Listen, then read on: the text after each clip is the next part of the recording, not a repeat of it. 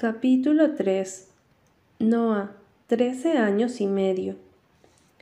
El nivel de terror que me inspira el vecindario desciende varios puntos cuando usando los binoculares de mi papá compruebo que en la calle delante de mi casa, desde el bosque hasta las rocas de la playa, no hay señales de peligro. Desde el tejado, mi puesto de vigilancia favorito, veo que Fry y Zephyr reman entre la rompiente sensatos en sus tablas de surf. Sé que son ellos, porque sobre sus cabezas brilla un cartel de neón que reza Tarados descerebrados, maníacos gusanos asesinos.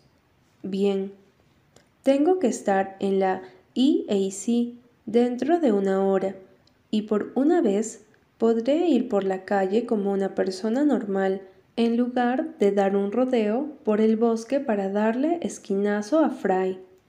Zephyr, por alguna razón que no entiendo, ¿le gusta Jude, el idiota de cemento? Me deja en paz últimamente, pero Fry me sigue allá donde voy, como un perro sediento de sangre. Tirarme de la peña del diablo es su obsesión de este verano. Con mis poderes mentales, envío un banco que tiburones blancos hambrientos en su dirección. Entonces veo a Jude en la playa y amplío la imagen. Está rodeada del mismo grupo de chicas con las que lleva saliendo toda la primavera y parte del verano, en lugar de hacerlo conmigo. Guapas chicas, avispón, que lucen brillantes bikinis sobre bronceados que se detectan a kilómetros de distancia. Lo sé todo sobre los avispones.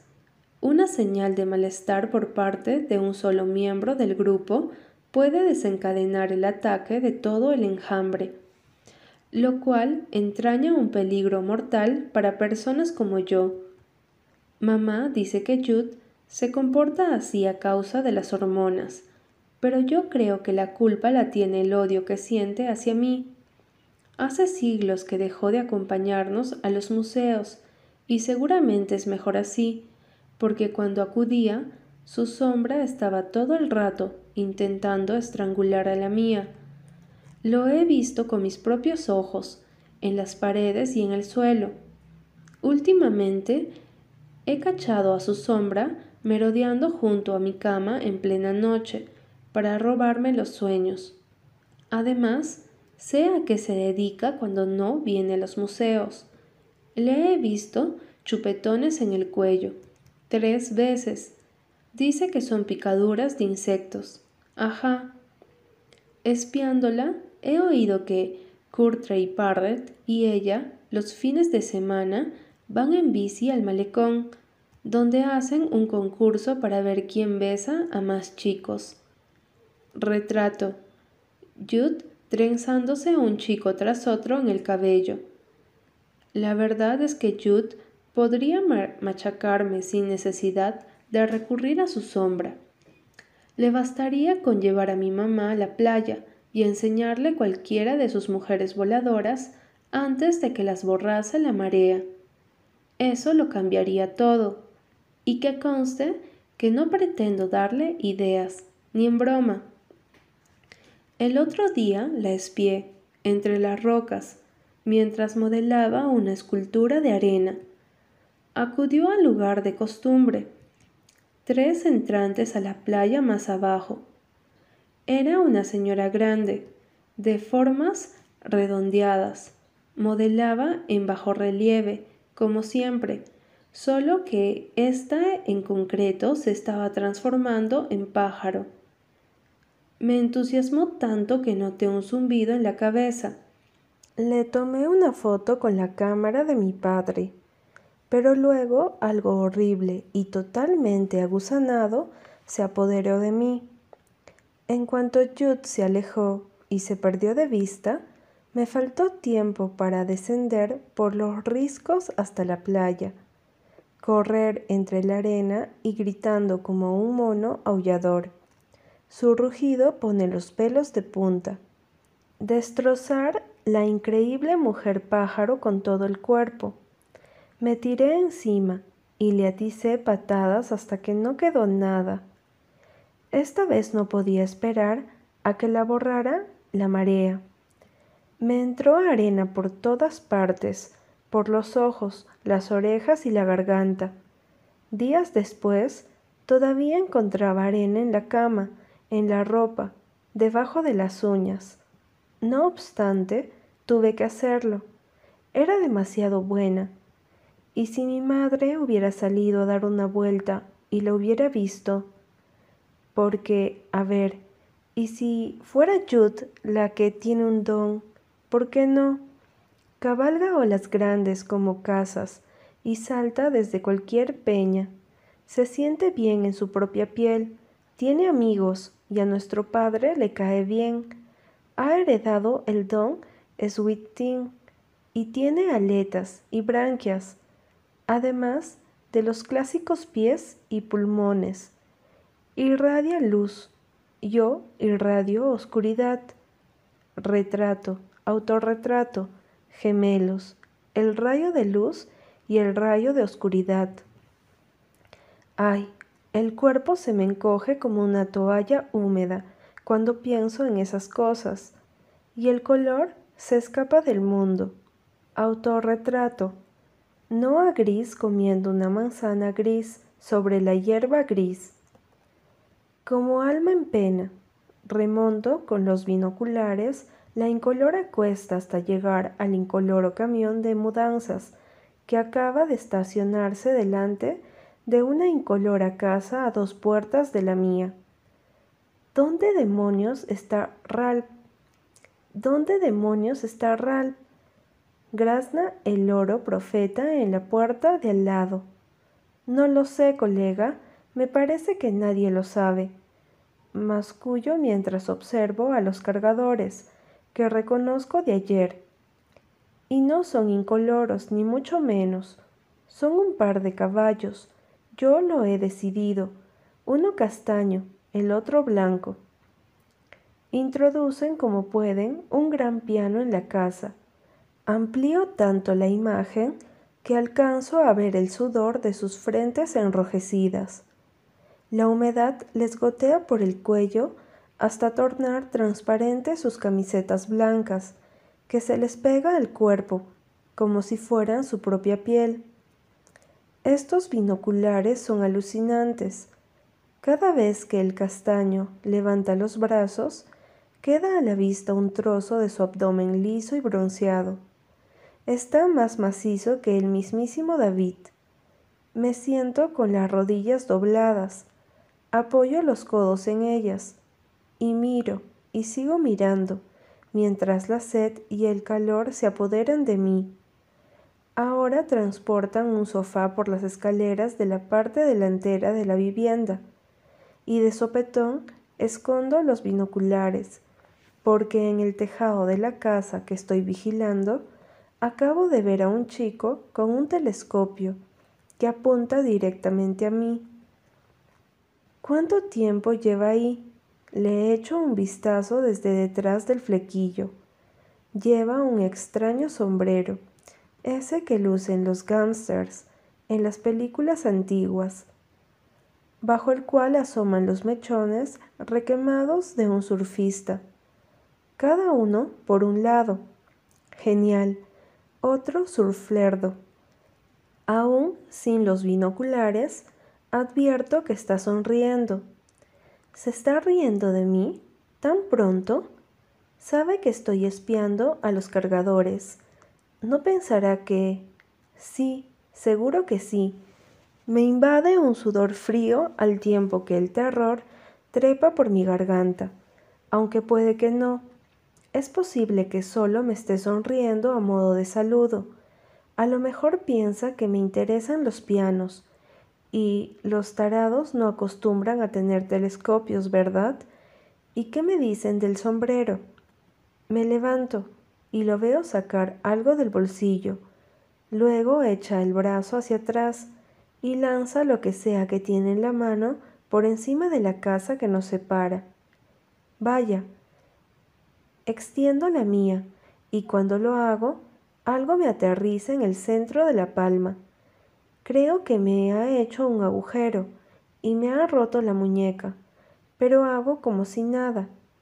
Buenos reflejos, me grita. Ja, es la primera vez en toda mi vida que alguien pronuncia esa frase dirigida a mí. Ojalá mi padre la hubiera oído. Ojalá un periodista de la Gaceta de Loskov la hubiera oído. Los actos de atrapar al vuelo, lanzar, patear y golpear me producen alegría en todas sus versiones. A Noah no le van los juegos de equipo. No me digas, a los revolucionarios no les van los juegos de equipo.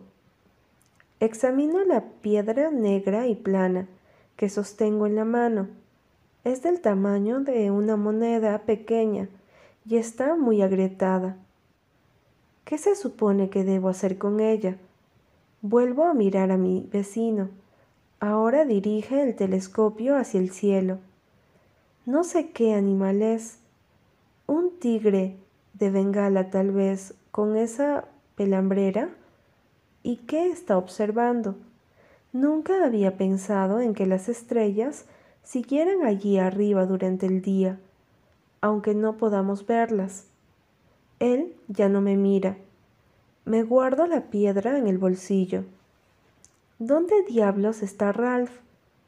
Oigo granzar al loro mientras bajo a toda prisa por la escalera de mano que descansa contra la casa. A lo mejor el nuevo vecino es Ralph, pienso. Por fin, sería la bomba. Cruzo la calle deprisa y corriendo para bajar la EAC a través del bosque, pese a todo, porque me da vergüenza pasar por delante del chico nuevo. Además, ahora que todo ha recuperado el color, caminar entre los árboles es súper alucinante. La gente cree que lo controla todo, pero se equivoca. Son los árboles los que poseen el control. Echo a correr, me transformo en aire, y el azul se apuntala en el cielo, se afianza detrás de mí, mientras yo me hundo en el verde, en tonos y más tonos que se entremezclan y viran hacia el amarillo, un amarillo brutal, y luego se dan de bruces con la cresta morada punky de los altramuses que hay por doquier. Yo lo aspiro todo, adentro, adentro. Autorretrato. Chico detonando una granatada de alucine. Cada vez más feliz. Presa de esa felicidad que te roba el aliento y te hace sentir como si tuvieras mil vidas apretujadas dentro de tu mísera existencia. Y de pronto, sin siquiera darme cuenta, ya estoy en la EAC. Cuando acabaron las clases hace dos semanas, empecé a merodear por aquí para asomarme a las ventanas del taller desierto.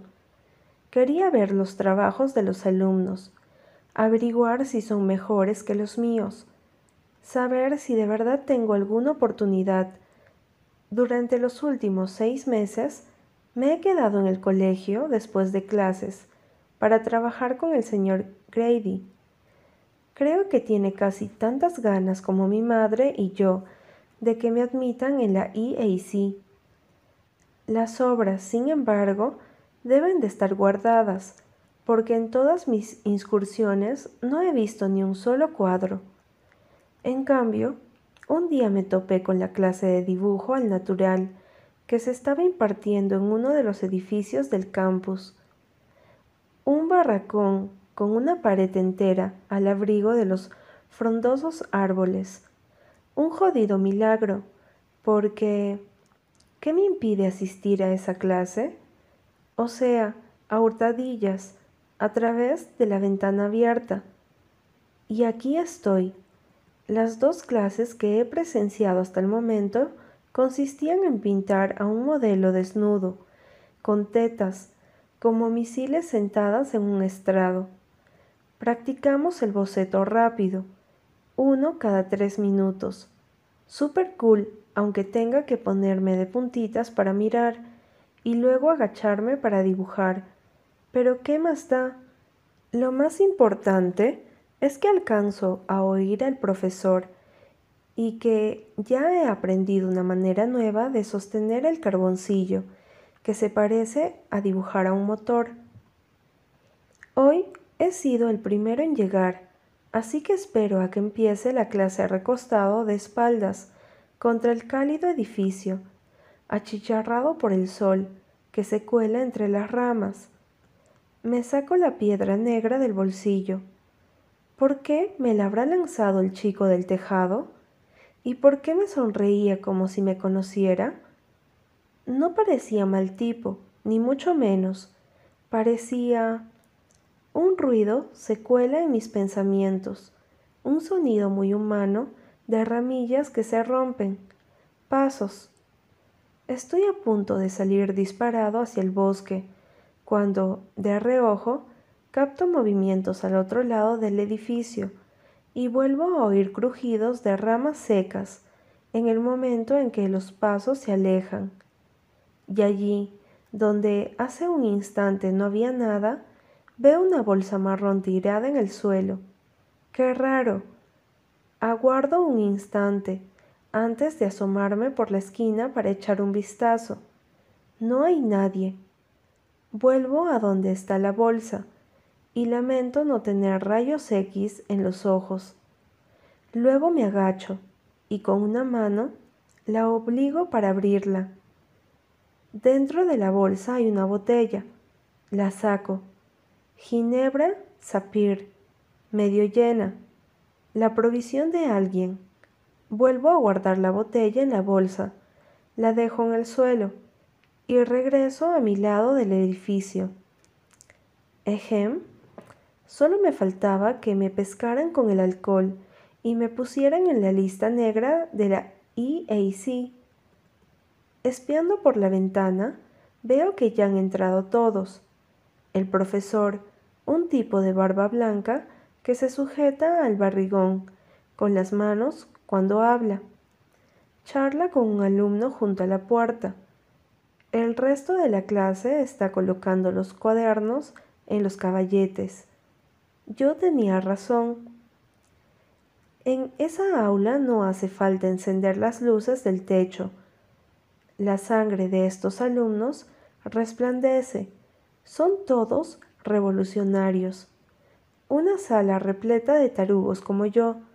No hay ni un descerebrado, ni solo un surflerdo, ni un avispón entre ellos. La cortina que rodea el vestidor del modelo se abre y un chico vestido con una bata azul sale del interior. Un chico. Se desata el cinturón de la bata, la cuelga de un gancho. Camina desnudo hacia el estrado. Sube el peldaño, tropieza y hace un chiste que arranca risas a todo el mundo. Yo no lo oigo, porque la tormenta de fuego que ruge en mi interior me lo impide. Está desnudo a más no poder, mucho más que la modelo, y a diferencia de la chica, que se sentaba tapándose parcialmente con sus escuálidos brazos, el modelo se planta en el estrado, con una mano en la cintura y aire desafiante. ¡Ay Dios! No puedo ni respirar. Ahora alguien dice algo que no capto, pero el comentario hace sonreír el modelo, y cuando lo hace, sus facciones cambian de sitio.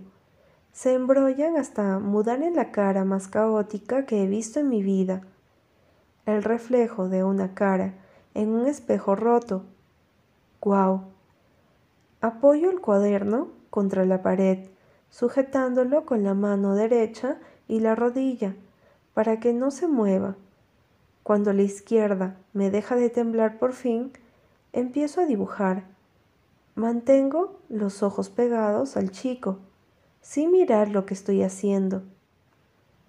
Empiezo por el cuerpo, trazando por instintos las líneas y las curvas, los músculos y los huesos, sintiendo como todos y cada uno de sus rasgos me atraviesan los ojos y viajan hacia mis dedos.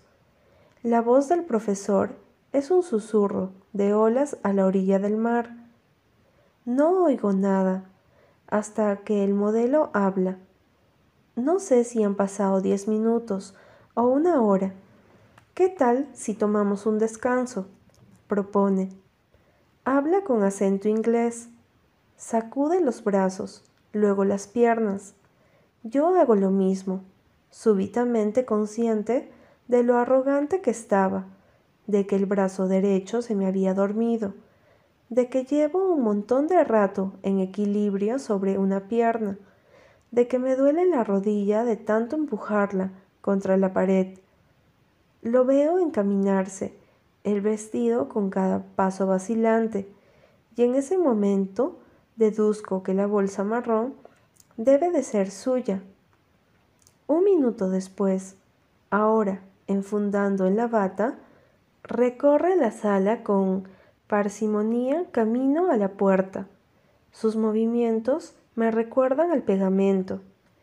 Me pregunto si estudiará en la universidad, como explicó el profesor cuando presentó a la modelo. Parece más joven que ella. Estoy seguro de que va en busca de la bolsa, antes incluso de oler el humo del cigarrillo y oír pasos. Debería salir pitando hacia el bosque, pero estoy paralizado.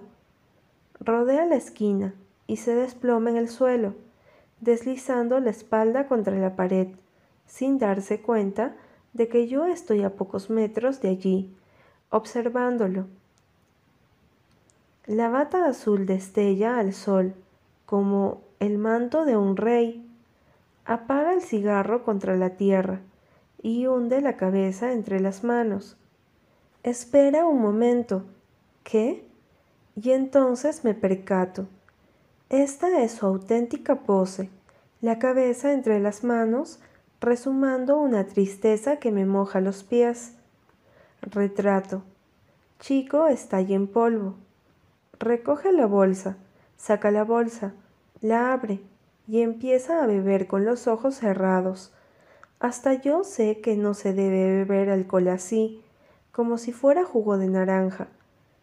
Soy consciente de que está mal que lo espíe, de que me he colocado a hurtadillas en una zona acordonada.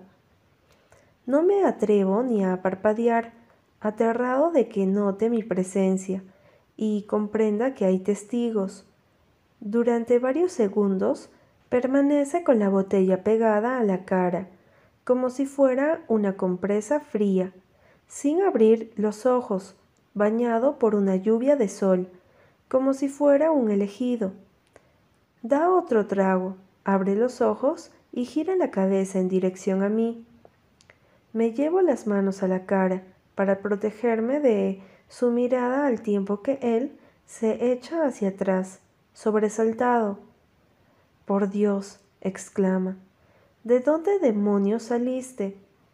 No encuentro palabras por ninguna parte. Recupera la compostura deprisa y corriendo. Me diste un susto de muerte, colega, dice. Luego se ríe, e hipa al mismo tiempo.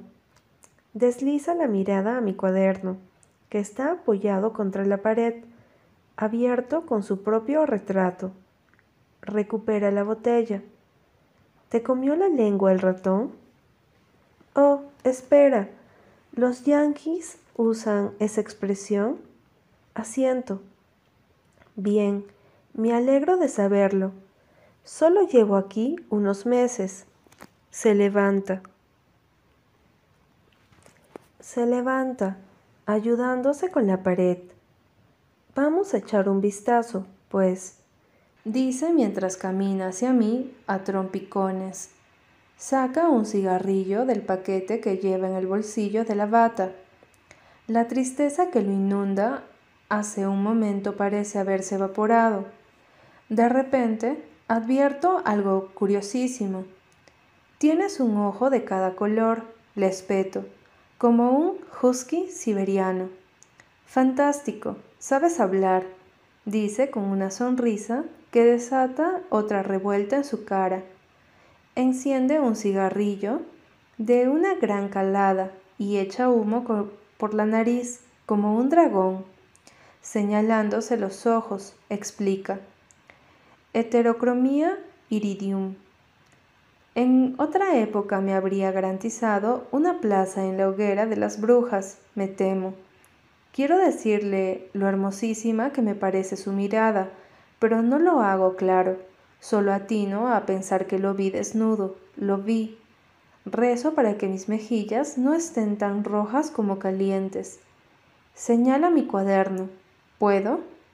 Titubeo. No tengo ganas de que se ponga a mirar mis dibujos. Vamos, insiste, indicándome por gestos que se lo pase.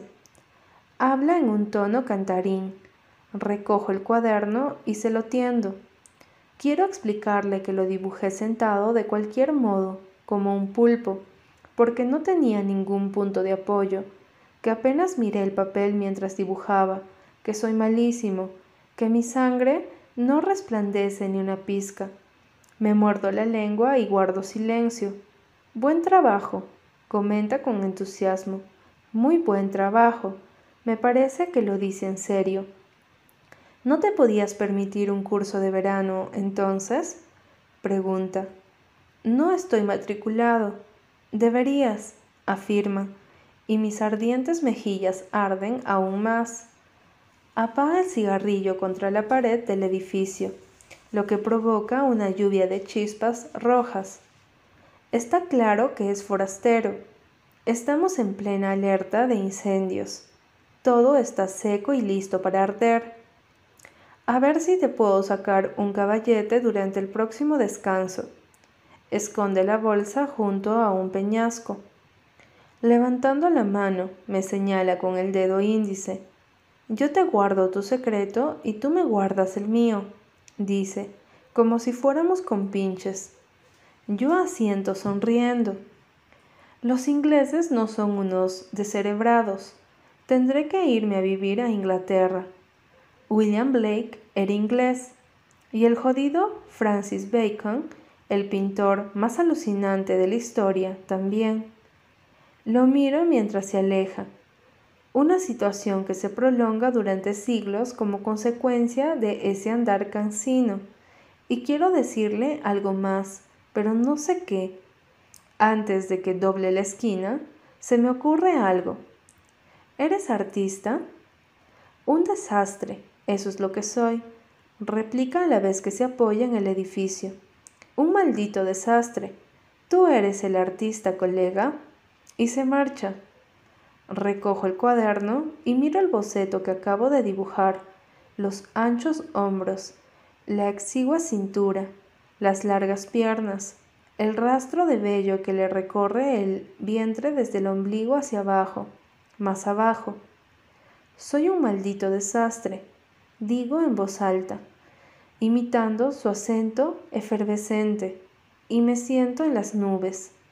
Soy un maldito artista, colega, un maldito desastre.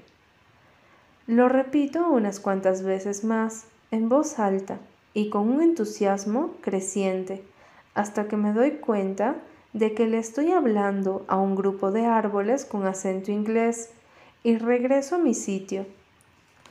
Durante la sesión siguiente me mira directamente en un par de ocasiones e incluso me hace un guiño, porque ahora somos una pareja de conspiradores. Y cuando llega el descanso, me trae un caballete y también un escabel para que pueda ver bien. Monto el equipo, perfecto, y me apoyo contra la pared a su lado, mientras él se echa unos tragos y se fuma un cigarrillo. Me siento como un tipo con estilo, como si llevara puestas unas gafas de sol, aunque no sea así. Somos amigos, somos colegas, solo que esta vez no me dice nada y tiene la mirada opaca y como velada. Se está derritiendo en un charco de sí mismo. ¿Te encuentras bien? le pregunto. No, responde, nada bien. Tira la colilla a un macizo de hierba seca antes de levantarse y empezar a alejarse a trompicones, sin despedirse siquiera. Apago el fuego a pisotones, sintiéndome tan decaído como antes eufórico. Con mi nuevo escabel alcanzo a ver hasta los pies de los presentes, de modo que presencio lo que sucede a continuación con toda profusión de detalle. El profesor recibe al modelo en la puerta y le indica por gestos que lo siga al pasillo. Cuando el inglés vuelve a entrar, camina con la cabeza gacha, cruza el estudio hasta el vestidor y al volver a salir parece aún más confundido y fuera de lugar que durante el último descanso. Se marcha sin mirar a nadie, ni a los alumnos ni hacia mí. El profesor explica a la clase que el modelo se encontraba bajo los efectos del alcohol y que no volvería a posar en la EAC, que la política de la escuela es de tolerancia cero y bla bla bla. Nos pide que acabemos los bocetos de memoria. Me quedo un rato esperando por si al inglés se le ocurre volver, aunque solo sea para recoger la botella. Cuando compruebo que no es así, escondo el caballete y el cascabel entre los arbustos para la próxima vez y me pongo rumbo a casa por el bosque. Apenas inicio la caminata, veo al chico del tejado recostado contra un árbol, la misma sonrisa, el mismo sombrero verde oscuro, ahora girando sobre su mano. Su cabello es una hoguera de luz blanca. Parpadeo, porque a veces veo cosas. Sigo parpadeando. Entonces, como para confirmar su existencia, habla. ¿Qué tal la clase? Me pregunta como si su presencia allí fuera lo más normal del mundo, y también el hecho de que yo asista a clases de dibujo en el exterior y no en el interior del aula, como si no tuviera nada de particular que no nos conozcamos, aunque él me sonría como si fuera mi amigo, y sobre todo, como si no fuera rarísimo que me haya seguido, porque ¿cómo se explica sino que ahora esté aquí delante de mí? Debe de haberme leído el pensamiento, porque aclara, sí, amigo, te seguí. Quería echar un vistazo al bosque, pero me distraje con mis cosas. Señala una maleta abierta llena de piedras. ¿Coleccionas piedras? Y las transporta de un lado a otro en una maleta. Mi estuche de aurolitos sigue empaquetado, me explica y yo asiento como si entendiese algo. Pensaba que los aerolitos estaban en el cielo, no en la tierra. Me fijo mejor en él. Es algo mayor que yo, al menos más alto y cuadrado. Advierto que no tengo ni idea de qué color emplearía para pintar sus ojos. Ninguno.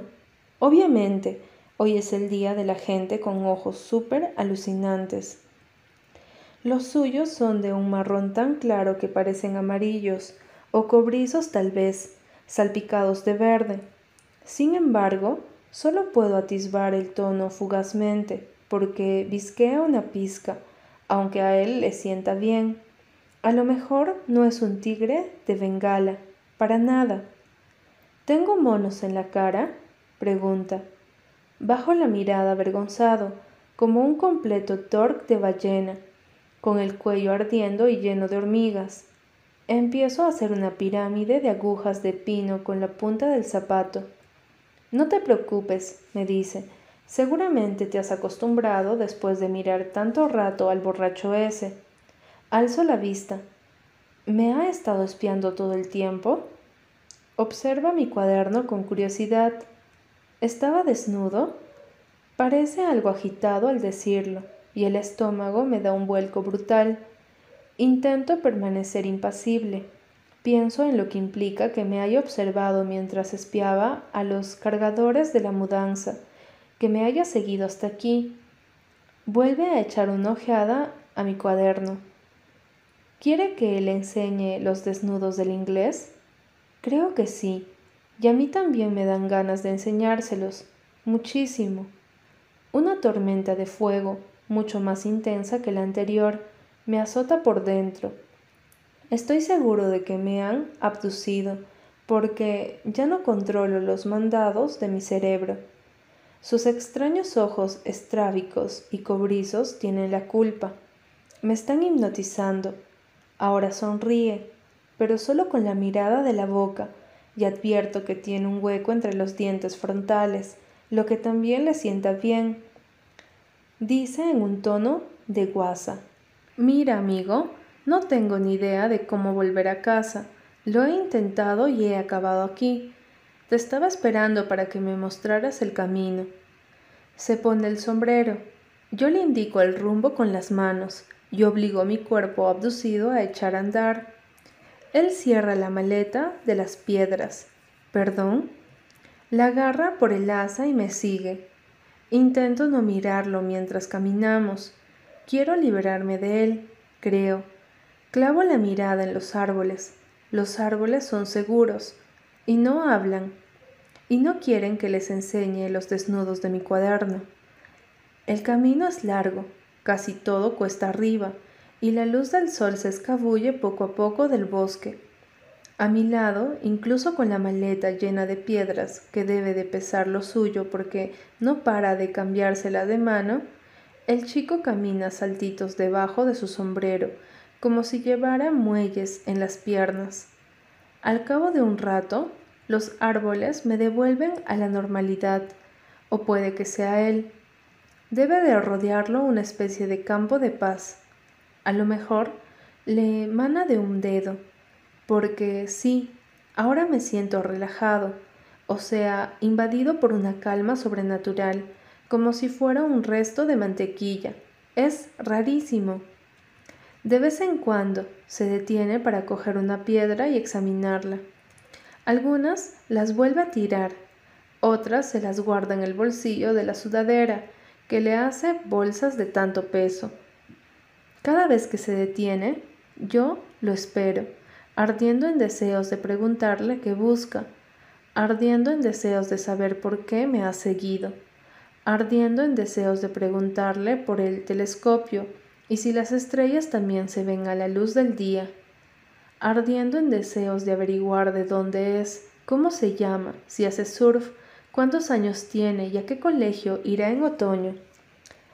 Trato unas cuantas veces de formular una pregunta que suene casual y normal, pero las palabras se me atragantan y no lo consigo.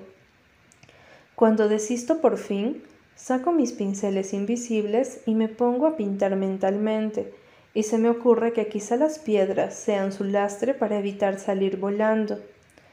Caminamos y caminamos por el ceniciento ocaso mientras el bosque se adormece. Los árboles se extienden en fila, el arroyo enmudece, las plantas se hunden en la tierra, los animales ceden el sitio a sus sombras y al final nosotros también. Cuando dejamos atrás el bosque y salimos a la carretera, se da media vuelta.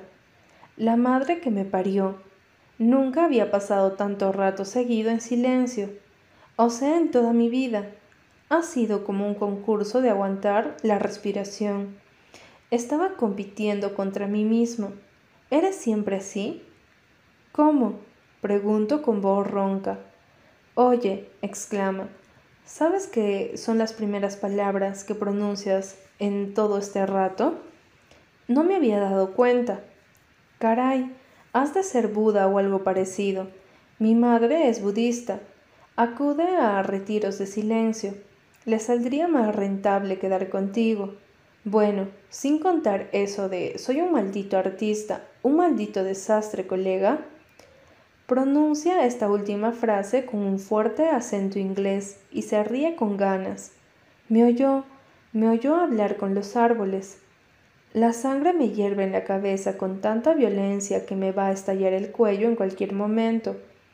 Ahora expulsa a borbotones todo el silencio de nuestra caminata y me doy cuenta, por el modo en que la risa se apodera de él y lo prende entero, de que es un chico de risa fácil, y aunque se está riendo de mí me hace sentir bien, aceptado, un poco mareado cuando la risa burbujea en mi interior también.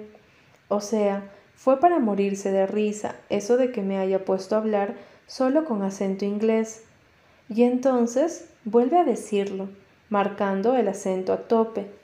Soy un maldito artista. Y yo añado, un maldito desastre, colega. Algo cede en mi interior y me río a carcajadas. Y él vuelve a decirlo, y luego yo otra vez. Estamos muertos de risa, y tardamos siglos en tranquilizarnos porque cada vez que uno de los dos se calma, el otro dice, soy un maldito desastre, colega, y todo vuelve a empezar. Cuando por fin recuperamos la compostura, me percato de que no tengo ni idea de lo que acaba de pasar. Jamás en la vida me había sucedido nada parecido. Siento como si fuera a salir flotando o algo así. Señala mi cuaderno. Supongo que es así como te comunicas, ¿no? Más o menos, reconozco. Estamos debajo de un farol y procuro no mirarnos fijamente, pero me cuesta mucho. Ojalá pudiera parar el mundo como un reloj para poder contemplarlo a mi antojo. Ahora mismo, algo sucede en su rostro, como si un objeto muy brillante tratara de esconderse en él. Una presa que contiene una corriente de luz su alma debe de ser un sol. Nunca había conocido a nadie cuya alma fuera el sol. Quiero decirle algo más para que no se vaya. Me siento de maravilla, de un maldito verde hoja. Así de bien me siento. Pinto mentalmente, le confieso. Lo hacía mientras caminábamos. Nunca se lo había confesado a nadie, ni siquiera a Jude y no tengo ni idea de por qué acabo de confesarlo ante él. Jamás había dejado entrar a nadie en el Museo Invisible, hasta ahora. ¿Y qué pintabas? A ti. Agranda los ojos sorprendido. No debería haber dicho eso. No lo pretendía. Me ha salido así. Ahora el aire chisporrotea y su sonrisa se ha esfumado. A pocos metros de allí mi casa brilla como un faro en la noche. Antes de ser consciente siquiera de lo que estoy haciendo, cruzo la calle como una flecha, con las náuseas de saber que acabo de estropearlo todo, de haber dado esa última pincelada que ha arruinado la pintura. Mañana mismo se aliará con Fry para arrojarme en la peña del diablo. Tomará esas piedras y... Cuando llego a la entrada de mi casa, oigo ¿Y cómo me pintaste? Su voz solo revela curiosidad, ni una pizca de sociopatía. Me doy media vuelta. Se ha apartado del farol. Solo veo una sombra en la calle. He aquí como lo dibujé, flotando en el aire sobre el bosque dormido, con el sombrero verde a unos palmos de su cabeza. Lleva en la mano una maleta abierta de cuyo interior cae todo un firmamento de estrellas. No se lo puedo decir. ¿Cómo se lo voy a decir? Así que me doy media vuelta. Subo los peldaños de entrada, abro la puerta y me meto en la casa sin mirar atrás. Al día siguiente, Jude grita mi nombre desde el pasillo, lo que significa que está a punto de entrar en mi cuarto. Abro el cuaderno por otra página porque no quiero que vea en qué estoy trabajando. La tercera versión de Ojitos de Cobre Recoge piedras, risa fácil, chico cometa, con un sombrero verde y su maleta rebosante de estrellas. He logrado un color tan perfecto, un punto de estrabismo tan exacto, que me siento atrapado por los ojos de mi propia pintura. Cuando por fin consigo clavarlo, me entra tal emoción que doy cincuenta vueltas alrededor de la silla para tranquilizarme. Cojo una pintura pastel, y finjo trabajar en el desnudo del inglés que terminé ayer por la noche. Lo dibujé al estilo cubista, así que su cara recuerda aún más a un espejo roto que al natural. Jude entra haciendo equilibrio sobre sus tacones, que ha combinado con un mini vestido azul. Últimamente mamá y ella siempre están discutiendo sobre lo que Jude se pone encima, o sea, muy poca cosa. Luce con una melena sinuosa y obscena. Cuando la lleva mojada suele perder ese aire de hada para adquirir un aspecto más normal, más como el resto de nosotros, pero hoy no. Va muy maquillada. Se pelean por eso también y porque no respeta la hora de llegar a casa. Contesta, da portazos, intercambia mensajes con chicos que no son compañeros del colegio surfea con los surflerdos mayores, se tira desde el salto del hombre muerto, el más alto y aterrador de la colina, quiere quedarse a dormir en casa de un avispón diferente casi cada noche. Se gasta su domingo en un lápiz labial que se llama al rojo vivo y se escapa de casa por la ventana de su cuarto. O sea, discuten por todo. A mí nadie me pregunta, pero creo que se ha convertido en Bell's Youth y quiere que todos y cada uno de los chicos del Lost Cuff la besen porque mi madre se olvidó de echar un vistazo a su cuaderno aquel día en el museo, y porque un día lo dejamos botada. Sucedió en la exposición de Jackson Pollock. Mamá y yo estuvimos siglos mirando el cuadro 1, número 31. ¿Por qué? ¡Qué bruto! Y cuando salimos del museo, la brillante telaraña de Pollock seguía allí, envolviendo a la gente que caminaba por la acera cubriendo los edificios y nuestra inacabable conversación en el coche acerca de su técnica, y solo nos dimos cuenta de que Jude no estaba cuando ya habíamos cruzado la mitad del puente. Mamá se pasó todo el trayecto de vuelta diciendo, ¡Ay Dios! ¡Ay Dios! ¡Ay Dios!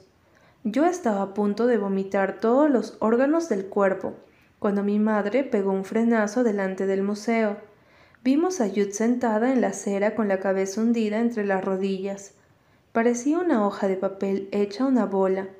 La verdad, mi mamá y yo nos habíamos acostumbrado a no notar su presencia cuando estábamos los tres juntos. Deja sobre la cama la caja que lleva en las manos.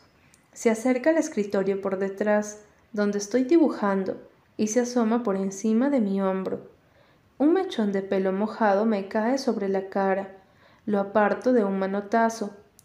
El rostro del inglés desnudo nos mira desde el cuaderno. He querido captar la impresión esquizoide que me causó antes de que se hundiera en su propia desgracia, así que me puse más abstracto de que de costumbre. Es poco probable que él se hubiera reconocido, pero el dibujo no me quedó mal del todo. ¿Quién es? me pregunta Jude. Nadie, en serio, ¿quién es? insiste. Una persona inventada. Le digo a la vez que me aparto del cuello otra húmeda cola de ardilla. No, no, existe. Sé que mientes. Lo noto. Que no, Jude, te lo juro. No quiero contarle la verdad. No quiero darle ideas. Y si empieza ella también a frecuentar la EAC para asistir a las clases a escondidas, se planta a mi lado y se inclina para ver mejor. Ojalá existiera, dice. Se ve tan guapo. Es tan... no sé, tiene algo que... qué raro. Hace mucho que no reacciona así ante mi obra. Casi siempre se comporta como si hubiera comido mierda cuando ve uno de mis dibujos. Ahora se cruza de brazos y dos titanes chocan en su pecho, de tanto que se le abultan las tetas. ¿Me lo regalas? Alucino. Es la primera vez que me pide un dibujo. No se me da nada bien regalarlos. A cambio del sol, las estrellas, los mares y todos los árboles de la tierra me lo pensaría, replico, convencido de que jamás accederá. Sabe lo mucho que deseo el sol y las estrellas. Llevamos dividiéndonos el mundo desde que teníamos cinco años. Voy por todas, la dominación del universo está a mi alcance por primera vez. ¿Bromeas? replica a la vez que se incorpora. Me pone de nervios lo mucho que está creciendo últimamente. Yo creo que la estiran por las noches. Solo me quedarían las flores, Noah. Genial, pienso. Jamás consentirá. Todo resuelto, pero no lo está. Se reclina otra vez hacia mí levanta el cuaderno y se queda mirando el retrato como esperando a que el inglés rompa a hablar. Va, accede. Los árboles, las estrellas y los mares, ¿de acuerdo? Y el sol, Jude. Sale, está bien. Asiente. Y yo no lo puedo creer. Te doy el sol. Pero no te queda casi nada, le reprocho. ¿Te has vuelto loca? Pues sí, pero tengo lo que quería, Arranca con cuidado al inglés desnudo de mi cuaderno, sin reparar, gracias a Dios, en el dibujo que hay debajo. Ahora se sienta en la cama con la hoja en la mano. ¿Has visto al chico nuevo? Es tan friki, me comenta, y yo echo un vistazo a mi cuaderno, donde el friki inunda de color la habitación. Lleva un sombrero verde con una pluma. ¿Qué tal? Se ríe con esa horrible risa zumbona que ha adoptado últimamente. Sí, es incluso más raro que tú. Guarda silencio un momento. Yo aguardo con la esperanza de que vuelva a ser la hermana que siempre ha sido. No esta nueva versión de Avispón. Bueno, quizá no tan raro como tú. Me doy media vuelta. Las antenas se agitan en su frente. Ha venido a inyectarme su picadura mortal. Nadie es más raro que tú. Vi un documental en la tele sobre unas hormigas malísimas que matan por combustión interna. Esperan hasta que sus enemigos, por ejemplo los avispones, estén casi encima de ellas, y entonces detonan como una bomba de veneno. No sé, Noah. Zum, zum, zum. Está inspirada. Yo comienzo la cuenta atrás. Diez segundos para la explosión. 9, 8, 7. Tienes que ser tan zoom, zoom, zoom, tan tú todo el tiempo. Es... Deja la frase. En suspenso. ¿Es qué? Pregunto, y parto la pintura pastel que tengo en la mano como si fuera un cuello. Levanta las manos en señal de rendición. Es penoso, ¿ok? Al menos sigo siendo yo. ¿Y eso qué significa? Luego, más a la defensiva, añade, a mí no me pasa nada. ¿Qué tiene de malo que haya hecho otros amigos, aparte de ti? Yo también tengo otros amigos, digo mirando el cuaderno. Ah, sí, claro. ¿Qué amigos, si se puede saber? ¿Qué amigos tienes? Los imaginarios no cuentan, ni tampoco los dibujados. Seis, cinco, cuatro, lo que no sé es si las hormigas asesinas, malicias, también mueren cuando aniquilan a sus enemigos. Bueno, pues el chico nuevo, por ejemplo, le espeto. Meto la mano en el bolsillo y busco la piedra que me regaló. Y no es raro, aunque sí lo es. Lleva consigo una maleta llena de piedras. ¿Es amigo tuyo? Claro, ¿cómo no? replica. ¿Y cómo se llama, si son tan amigos? Lo has de saber, ¿no? Uy, ahí me pescó. Me lo imaginaba. Me corta antes de que pueda hablar. No la soporto. Soy alérgico a ella. Miro la litografía de Shanghái, que decora la pared de enfrente e intento sumergirme en el hétero sueño que representa. La vida real se hace añicos. También soy alérgico a la vida real. Cuando me reía con el chico nueve, no tenía la sensación de que eso fuera la vida real, para nada. Y antes, cuando estaba con Jude, tampoco. Ahora, en cambio, su compañía se ha convertido en la peor versión en la realidad que me puede imaginar, asfixiante y vomitiva. Cuando Jude vuelve a hablar, lo hace con una voz tensa y dura. ¿Y qué esperabas? He tenido que hacer nuevos amigos, Tú solo sabes hacer dibujos chafas aislados en ti mismo y compartes la obsesión de mamá con esa estúpida escuela. ¿Chafas? ¿Dibujos chafas? Allá voy. Tres, dos, uno. Exploto con lo único que tengo. ¿Estás celosa, Jude? Le digo. Estás muerta de celos todo el tiempo. Ojeo el cuaderno hasta encontrar una página en blanco. Coloco un lápiz y me pongo a dibujar. Retrato. Mi hermana avispón. No, retrato. Mi hermana araña. Sí, señor, una araña que destila veneno y corretea en la oscuridad con sus ocho patas peludas. Cuando el silencio me rompe los tímpanos, me vuelvo a mirarla. Sus ojos azules me deslumbran. El avispón se ha extinguido y no llevo una araña dentro para nada. Dejo el lápiz. Con una voz tan queda que apenas distingo las palabras, dice, También es mi madre, ¿por qué no la compartes? El azote de la culpa me golpea las entrañas. Me vuelvo hacia el Shanghái para suplicarle que me absorba, por favor, cuando la sombra de mi padre se cierne en el umbral. Lleva una toalla alrededor del cuello sobre el bronceado pecho desnudo. También acababa de ducharse. Judy y él deben de haber ido a nadar juntos. Últimamente lo hacen todo juntos. Ladean la cabeza con ademán inquisitivo, como si viera las patas y las vísceras de insecto esparcidas por el suelo. ¿Va todo bien por aquí, chicos? Ambos asentimos.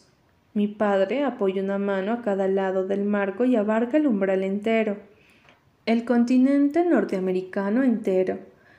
¿Cómo puedo odiarlo y al mismo tiempo desear parecerme más a él? No siempre he soñado con que se le desplomara un edificio encima.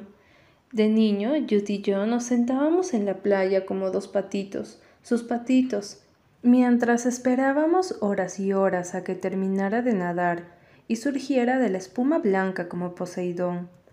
Se plantaba delante de nosotros, tan colosal que, que eclipsaba el sol, y agitaba la cabeza para que las gotitas de agua nos salpicasen como lluvia salada. Primero me levantaba a mí en vuelo, me sentaba en uno de los hombros, luego alzaba Jud y la encaramaba al otro. Nos llevaba hasta las rocas de esa manera mientras todos los niños de la playa, muertos de envidia, volvían la vista hacia sus raquíticos padres. Todo eso sucedía antes de que mi padre descubriera que yo era yo, antes de que un día girara en redondo y en lugar de encaminarse a las rocas, nos llevara a los dos al agua, uno en cada hombro. El mar revuelto y las olas nos azotaban con ganas mientras nos internábamos más y más en el agua. Yo me agarré de su brazo, que me sujetaba el cuerpo como un cinturón de seguridad, y me sentía a salvo porque mi padre lo tenía todo controlado y porque era su mano la que empujaba el sol cada mañana y lo hundía al caer la noche. Nos ordenó que saltáramos. Pensé que mis oídos me engañaban hasta que con un gritito de emoción Judd salió volando de la repisa de su hombro. Sonreía de oreja a oreja cuando el océano se la tragó y seguía sonriendo cuando emergió y empezó a chapotear como un mono feliz, pataleando para mantenerse a flote y recordando cuánto habíamos aprendido en las clases de natación. Mientras tanto, al notar cómo el brazo de mi padre aflojaba la presión, yo intentaba asirme a su cabeza, a su pelo, a su oreja, a la escurridiza pendiente de su espalda, sin conseguirlo.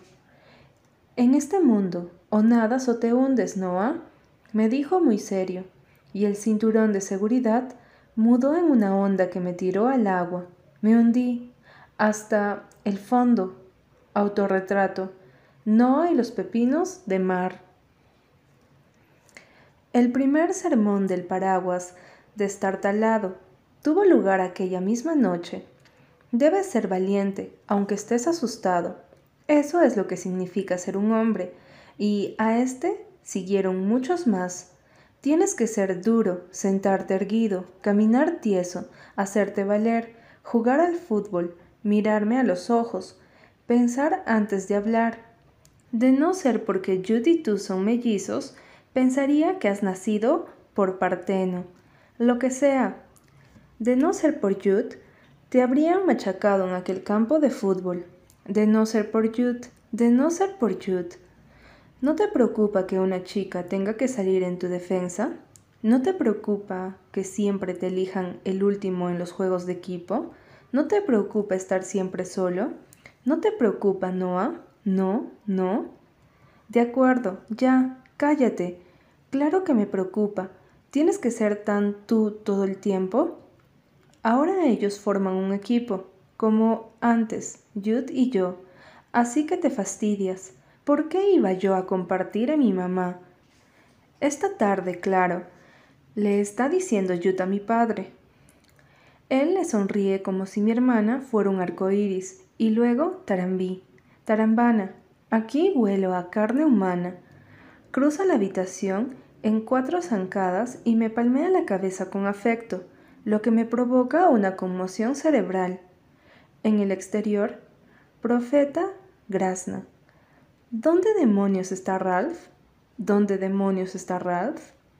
Mi padre finge que estrangula a Profeta con las manos y me dice, cuando piensas cortarte el pelo, tienes una pinta de lo más perrafaelista con esos rizos negros. Como mamá es tan contagiosa, incluso mi padre, por muchas cualidades que comparta con los tarados, sabe un montón de arte, al menos lo suficiente para usarlo como insulto. Me encantan las pinturas prerrafaelistas, mascullo. Una cosa es que te gusten y otra que parezcas sacado de una, ¿no crees, jefe? Otro manotazo en la cabeza, otra conmoción cerebral.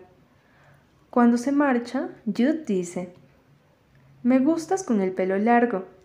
Y esa frase, no sé por qué, aspira toda la aversión y el repulus que habían proliferado entre nosotros, y también todos mis pensamientos mezquinos y cucarachiles. Forzando un tono alegre, propone, ¿Quieres jugar? Me doy media vuelta, recordando una vez más que fuimos creados juntos, célula a célula.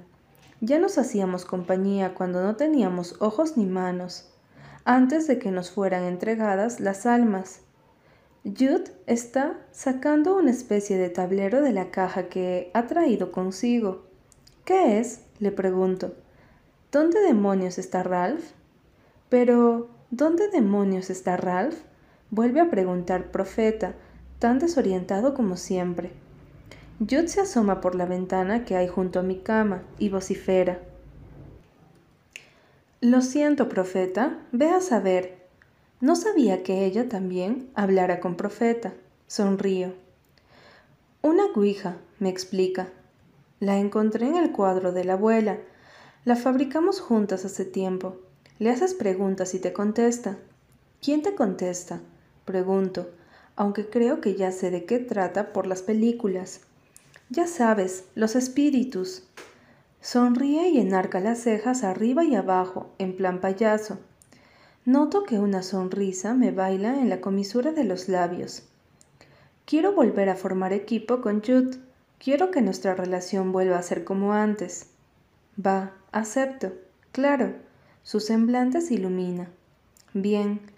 Y sin más, me siento como si la nauseabunda conversación de antes no hubiera tenido lugar, como si no acabáramos de machacarnos mutuamente. ¿Cómo puede cambiar todo en cosa de nada? Me enseña cómo funciona, cómo tengo que colocar las manos sobre la tablilla sin apoyarlas para que los espíritus puedan desplazarla hacia las letras del alfabeto, o, en su caso, hacia el sí o el no que aparecen en el tablero. Ahora voy a formular una pregunta. Anuncia cerrando los ojos y abriendo los brazos en cruz. Me echo a reír. Y luego dices que yo soy un bicho raro. Jude abre un ojo. Se hace así, te lo juro. La abuela me enseñó. Lo cierra. Bien, espíritus. He aquí mi pregunta. ¿Me quiere M? ¿Quién es M? Pregunto. Nadie. ¿Michelle Stein? Puf, ni en sueños. ¿No será Max Fracter? Ay, no, por Dios. Pues quién? Noah, los espíritus no van a venir si no paras de interrumpir. No te voy a decir quién es. Muy bien. Extiende los brazos de nuevo y vuelve a formular una pregunta antes de posar las manos en la tablilla. Yo coloco las mías también. Avanza directamente hacia el no. Estoy seguro de que la he empujado yo. Estás haciendo trampa, exclama. La siguiente vez no hago trampa y se dirige igualmente hacia el no. Jude está súper agobiada. Probemos otra vez. En esta ocasión es ella la que empuja la tablilla hacia el sí. Último intento, dice. Señala el no. Jude suspira. Va, te toca preguntar. Cierro los ojos y pregunto para mis adentros. ¿Entraré en la EAC el año que viene? En voz alta, me ordena exasperada. ¿Por qué? Porque los espíritus no leen el pensamiento. ¿Cómo lo sabes? Lo sé y punto. Ahora, canta. Y no te olvides de los brazos. Bien, abro los brazos en cruz y pregunto, ¿entraré a la EAC el año que viene? Eso es malgastar una pregunta, pues claro que entrarás. Es que quiero estar seguro. La obligo a repetirlo diez veces. En cada ocasión se dirige al no. Por fin, Jude le da la vuelta al tablero. Este juego es una bobada, afirma, pero sé que en realidad no lo piensa. M no la quiere y yo no voy a entrar en la EAC. Preguntémosle si te admitirán a ti, propongo. ¡Qué tontería! No me van a admitir, ni en broma, ni siquiera sé si voy a solicitar plaza. Quiero ir al Roosevelt con los demás. Hay un equipo de natación. Vamos, insisto. Señala el sí, una vez y otra más y otra y otra. No puedo seguir tumbado en la cama ni un minuto más, así que me visto y subo al tejado para comprobar si el chico nuevo se encuentra en el suyo. No está, lo cual no debería extrañarme porque no son ni las seis de la mañana y apenas hay luz. Pero yo, mientras daba vueltas y más vueltas en la cama como un pez atrapado en una red, no paraba de decirme que él ya se había levantado, que estaba en el tejado de su casa, enviándome rayos con los dedos, y que por eso no podía dormir. Por lo visto me equivocaba. Aquí arriba solo estoy yo, acompañado de una estúpida luna en declive y todas las gaviotas del mundo. Me han acudido a Los Cove para el concierto del alba. Nunca había salido tan temprano. No sabía que reinara tal escándalo, ni que el paisaje fuera tan inquietante pienso, cuando reparo en un montón de viejos encorvados disfrazados de árboles. Me siento, busco una página en blanco en mi cuaderno e intento dibujar, pero no me puedo concentrar, ni siquiera trazar una línea como Dios manda. La Ouija tiene la culpa. Y si es cierto que Jude va a entrar en la EAC y yo no, y si al final me toca ir a Roosevelt con tres mil clones de Franklin Fry todos igual de vomitivos. Y si resulta que dibujo fatal, y si mi madre y el señor Grady se comportan como lo hacen por lástima, porque soy penoso, como dice Jude, y como piensa papá. Entierro la cabeza entre las manos y noto el ardor de las mejillas en los dedos, mientras revivo lo sucedido en los bosques con Fry y Sepir el invierno pasado. Autorretrato, serie, Paraguas destartalado número 88. Levanto la cabeza y devuelvo la vista al tejado del chico nuevo. Y si se da cuenta de que yo soy yo, una corriente fría me recorre por dentro, como si yo fuera una estancia desierta y de repente sé que todo va a ir mal, que estoy condenado, no solo yo, sino este mundo miserable y completamente gris. Metiendo de espaldas, Extiendo los brazos al máximo y susurro ¡Socorro! Al cabo de un rato el sonido de la puerta de un garage me despierta. Me incorporo sobre los codos. Ahora el cielo es azul, celeste, más azul que el mismo mar cerúleo, y los árboles dibujan remolinos con todos los jodidos verdes de la tierra, mientras un amarillo espeso y cremoso, como de yema de huevo, se derrama sobre el paisaje, alucinante. El apocalipsis ha sido cancelado. Paisaje, cuando Dios pinta fuera de las líneas. Me siento y descubro qué garage en concreto acaba de abrirse, el suyo. Varios segundos más tarde, largos como años, en fila por el acceso del coche, llevo una especie de morral negro cruzado al pecho. El estuche de los ¿Aerolitos? Tiene una bolsa para guardar aerolitos, nada menos. Lleva trocitos de la galaxia de un lado a otro. Vaya, intento pinchar el globo que me está alzando en el aire, diciéndome que no debería emocionarme tanto. Después de todo, acabo de conocer ese chico, aunque sea tan especial como para transportar la galaxia de un lado a otro. Autorretrato. Último avistamiento de un chico en su globo sobrevolando en el Pacífico rumbo al, e, al oeste. Cruza la calle hacia el camino. Se detiene en el punto exacto donde sufrimos el ataque de risa y titubea un momento antes de girarse y mirarme directamente, como si supiera que llevo esperándolo desde el alba. Nuestros ojos se encuentran y una descarga eléctrica me recorre la columna. Estoy seguro de que me está pidiendo telepáticamente que lo siga. Tras un minuto compartiendo la clase de fusión mental que solo había experimentado con Jude, se da media vuelta y se interna en la arboleda. Me gustaría seguirlo, mucho, muchísimo, horrores, pero no puedo, porque tengo los pies pegados al tejado. ¿Por qué? ¿A qué viene tanto agobio? Al fin y al cabo, él me siguió a la EAC ayer mismo. La gente hace amigos, todo el mundo hace amigos. Yo también puedo hacerlos. O sea, ya lo somos.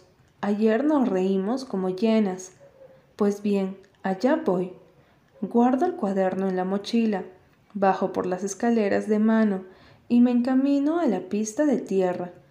No lo veo por ninguna parte. Aguzo los oídos, pero no oigo nada salvo mi pulso desbocado. Enfilo por el sendero, doblo el primer recodo y lo encuentro arrodillado, encorvado en el suelo. Lleva algo en la mano y lo está examinando como una lupa. Vaya idea mierdosa acabo de tener. No sabré qué decirle, no sabré qué hacer con las manos. Tengo que volver a casa, de inmediato. Estoy empezando a retroceder cuando gira la cabeza y me mira. Ah, hola, dice con naturalidad mientras se levanta y deja caer al suelo lo que sea que tuviera en la mano. Por lo general, cuando vuelves a ver a alguien, descubres que no se parece a la imagen que habías recreado en tu pensamiento. Él sí. Resplandece exactamente igual que en mi retrato mental. Es un espectáculo de luces, echa a andar hacia mí. Aún no conozco el bosque. Me preguntaba si... Deja la frase en suspenso. Sonríe a medias. Este chico no es un tarado y punto. ¿Cómo te llamas, por cierto? Está tan cerca que podría tocarlo, tan cerca como para contarle las pecas. Experimento dificultades en dónde poner las manos. ¿Cómo es posible que todo el mundo sepa siempre qué hacer con ellas? Bolsillos. Recuerdo aliviado. Bolsillos. Adoro los bolsillos. Guardo las manos muy bien, evitando sus ojos. Tienen algo que me desconcierta. Si tengo que mirar alguna parte, le miraré los labios. Me está observando, lo sé, aunque no presto atención a nada que no sea su boca. ¿Me preguntó algo? Creo que sí. Mi conciencia intelectual ha caído en picada. Seguro que lo adivino. Está diciendo. Diría que van. No, ya lo tengo. Mills. Sí, tienes cara de Mills. Noah. Le resuelto como si se me acabara de ocurrir. Me llamo Noah. No es. Ay Dios, por favor, si serás torpe. ¿Seguro? Sí, Cien por ciento, digo en un tono alegre y raro.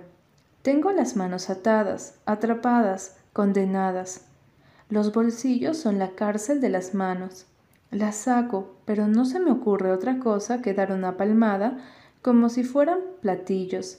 ¡Qué bestia! Ah, ¿y tú cómo te llamas? Le pregunto a su boca cuando recuerdo, a pesar de que mi coeficiente intelectual empieza a ser el de un vegetal, que él también debe tener un nombre. Brian responde, y no añade nada más porque a él sí le funciona la cabeza. Mirarle la boca tampoco es buena idea, sobre todo cuando habla. Una y otra vez apoya la lengua en ese hueco que tiene entre los dientes frontales. Será mejor que mire a este árbol. ¿Cuántos años tienes? Le pregunto al árbol. Catorce. ¿Y tú? Igual. Digo. Asiente, dando por supuesto que digo la verdad. Claro que sí, porque ¿qué sentido tendría mentirle? Ni idea. Voy a un internado de la costa este, me explica. El próximo curso terminaré la secundaria. Debe de advertir que miro al árbol con cara de desconcierto, porque añade, me salté un curso de kinder. Yo voy a la Escuela de Bellas Artes de California. Mi boca vocifera las palabras sin mi consentimiento. Lo miro de reojo. Está enarcando la ceja, y entonces lo recuerdo. En cada puto muro de la puta escuela están escritas las palabras Escuela de Bellas Artes de California. Me vio fuera del edificio, no dentro, y seguro que me oyó decirle al inglés desnudo que no estoy matriculado. Tengo dos opciones, largarme corriendo a casa y encerrarme allí dos meses hasta que él regrese al internado, o, bueno, en realidad no asisto a esa escuela, le confieso al árbol. Ahora sí que no me atrevo a mirar a Brian. Aún no, por lo menos. Es que estoy deseando matricularme. O sea, lo deseo con toda mi alma. No puedo pensar en otra cosa. Y solo tengo trece años, casi catorce. Bueno, los cumpliré dentro de cinco meses, el 21 de noviembre. Nací el mismo día que Magritte, el pintor, el que pintó el cuadro ese del hombre con una manzana en la cara. Seguro que lo has visto. Y también el de ese otro tipo que en lugar de cuerpo tiene una jaula. Es brutal, muy retorcido. Ah, y también ese en el que aparece un pájaro volando, pero las nubes están dentro del pájaro, no fuera. Alucinante. Cierro la boca porque, caray, podría seguir hablando toda la vida. De repente no se me ocurre ni una sola pintura de la que no se me antoje tirarle un rollo al roble. Me vuelvo a mirar a Brian, despacio, que me contempla con sus ojos estrábicos, sin decir ni pío. ¿Por qué? Guarda silencio. ¿Habré agotado yo todas las palabras? Puede que esté alucinando conmigo, y no me extraña. Le mentí, Luego desmentí mis palabras y por último me embarqué en una lección psicótica de historia del arte, porque ¿no me habré quedado en el tejado? Necesito sentarme. Hacer amigos es súper estresante. Trago saliva unas cien veces. Por fin se encoge de hombros. ¡Guau! Sonríe de medio lado. Eres un maldito desastre, colega, dice recuperando el acento inglés. Ya te digo. Nuestros ojos se encuentran y nos echamos a reír como si ambos estuviéramos hechos del mismo aire. Tras eso, el bosque, que hasta ahora se había mantenido al margen, se une a nosotros. Inspiro una profunda bocanada de pino y eucalipto. Oigo los ruiseñores y las gaviotas y el murmullo de las olas a lo lejos. Veo tres ciervos mascando hojas a pocos metros de donde Brian rebusca con ambas manos en el interior de su estuche de aerolitos. Hay pumas en este bosque, le resuelto. Duermen en los árboles.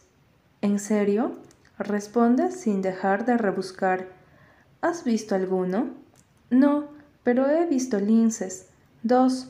Yo vi un oso. Murmura dentro de la bolsa. ¿Qué está buscando? Un oso. Guau, me encantan los osos. ¿Pardo o negro? Negro, contesta. Una osa con dos osesnos en Yosemite. Quiero saberlo todo al respecto y estoy a punto de freírlo a preguntas, mientras pienso entusiasmado que a lo mejor le gustan los documentales de animales como a mí, pero en ese momento encuentra lo que estaba buscando Saca una piedra común y corriente. Por la expresión de su cara, se diría que me está enseñando un lagarto de gorguera o un dragón de mar foliáceo. No un fragmento de nada. Mira, dice, y me la planta en la palma de la mano. Pesa tanto que me dobla la muñeca y debo recurrir a la otra mano también para no dejarla caer. Estoy seguro de que esto es níquel. magnetizado, una estrella colapsada. Señalo el cuaderno que sobresale de mi mochila. Puedes dibujarlo. Miro el pedrusco negro que acaba de darme. ¿Esto es una estrella? Y pienso que ningún objeto del mundo podría inspirarme menos, pero respondo, sí, claro. Genial. Se alegra y gira sobre sus pies. Yo me quedo allí con la estrella en la mano, sin saber muy bien qué hacer hasta que se vuelve a mirarme y me dice, ¿Vienes o qué? Traje una lupa de gran aumento especial para ti. La tierra tiembla ante esa frase. Sabía que iba a acudir incluso antes de salir de casa. Lo sabía. Y yo también. Ambos lo sabíamos. Autorretrato. Yo de cabeza, andando sobre mis manos. Se extrae la lupa del bolsillo trasero y me la tiende. ¡Guau! digo, y corro hacia él para cogerla por el mango. Puedes clasificarlas en tu libreta, sugiere, o dibujar lo que encontremos. Eso sería brutal. ¿Qué buscamos? pregunto. Basura espacial, responde como si fuera obvio. Siempre está cayendo cosas del cielo, siempre. Ya verás, la gente no tiene ni idea. No, la gente no tiene ni idea porque no son revolucionarios como nosotros. Horas más tarde, sin embargo, no hemos encontrado ni un solo aerolito, ni un pedacito de basura celeste, pero a mí me da igual. En lugar de clasificarla, lo que sea que eso signifique, me he pasado casi toda la mañana de bruces, mirando por la lupa babosa y escarabajos, con la cabeza atestada del calimatias intergaláctico de Brine, que deambula en torno a mí inspeccionando el suelo forestal con un rastrillo magnético fabricado por él mismo. Es la persona más buena onda del mundo entero. Y también ha caído del cielo, salta a la vista. No procede de otro reino como mi madre, sino de algún exoplaneta. Acabo de aprender esta palabra, con seis soles. Eso le explica todo. El telescopio, su obsesiva búsqueda de trozos de un mundo natal, el rollo Einstein sobre gigantes rojas y enanas blancas y amarillas, que me pongo a dibujar al momento, por no mencionar los ojos hipnóticos y su facilidad para hacer que me parta de risa como si fuera alguien que se siente a gusto en su propia piel, que tiene montones de amigos y sabe qué lugar de la frase colocar amigo o hermano. Además, lo del campo de paz va en serio. Los colibríes lo siguen allá donde va. Los frutos le caen directamente en las manos, por no mencionar cómo se inclinan las ramas de las secuoyas en su paso. Pienso, alzo la vista, y yo, jamás en toda mi vida me he sentido tan relajado. Me olvido del cuerpo una y otra vez. Luego tengo que volver atrás a buscarlo Retrato, autorretrato. El chico que mira al chico que hipnotiza el mundo.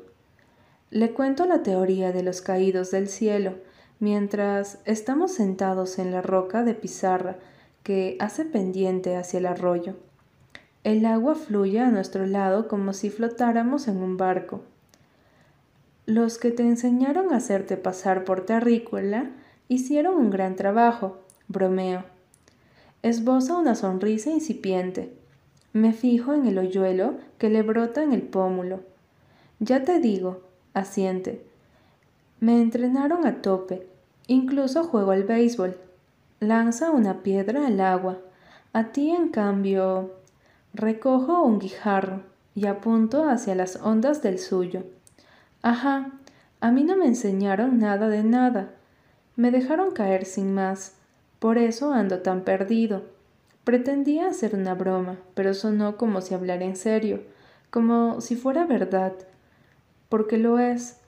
Yo falté a clases el día que repartieron la información requerida. Brian se humedece el labio inferior y no responde. El ambiente se ha enrarecido, y no sé por qué. Miro a Brian por debajo del flequillo, a base de hacer retratos, He descubierto que tienes que observar mucho rato a alguien para descubrir qué esconde, para atisbar su cara oculta. Y entonces, cuando la descubres y la trasladas al papel, la gente alucina con el parecido. La cara oculta de Brian refleja preocupación.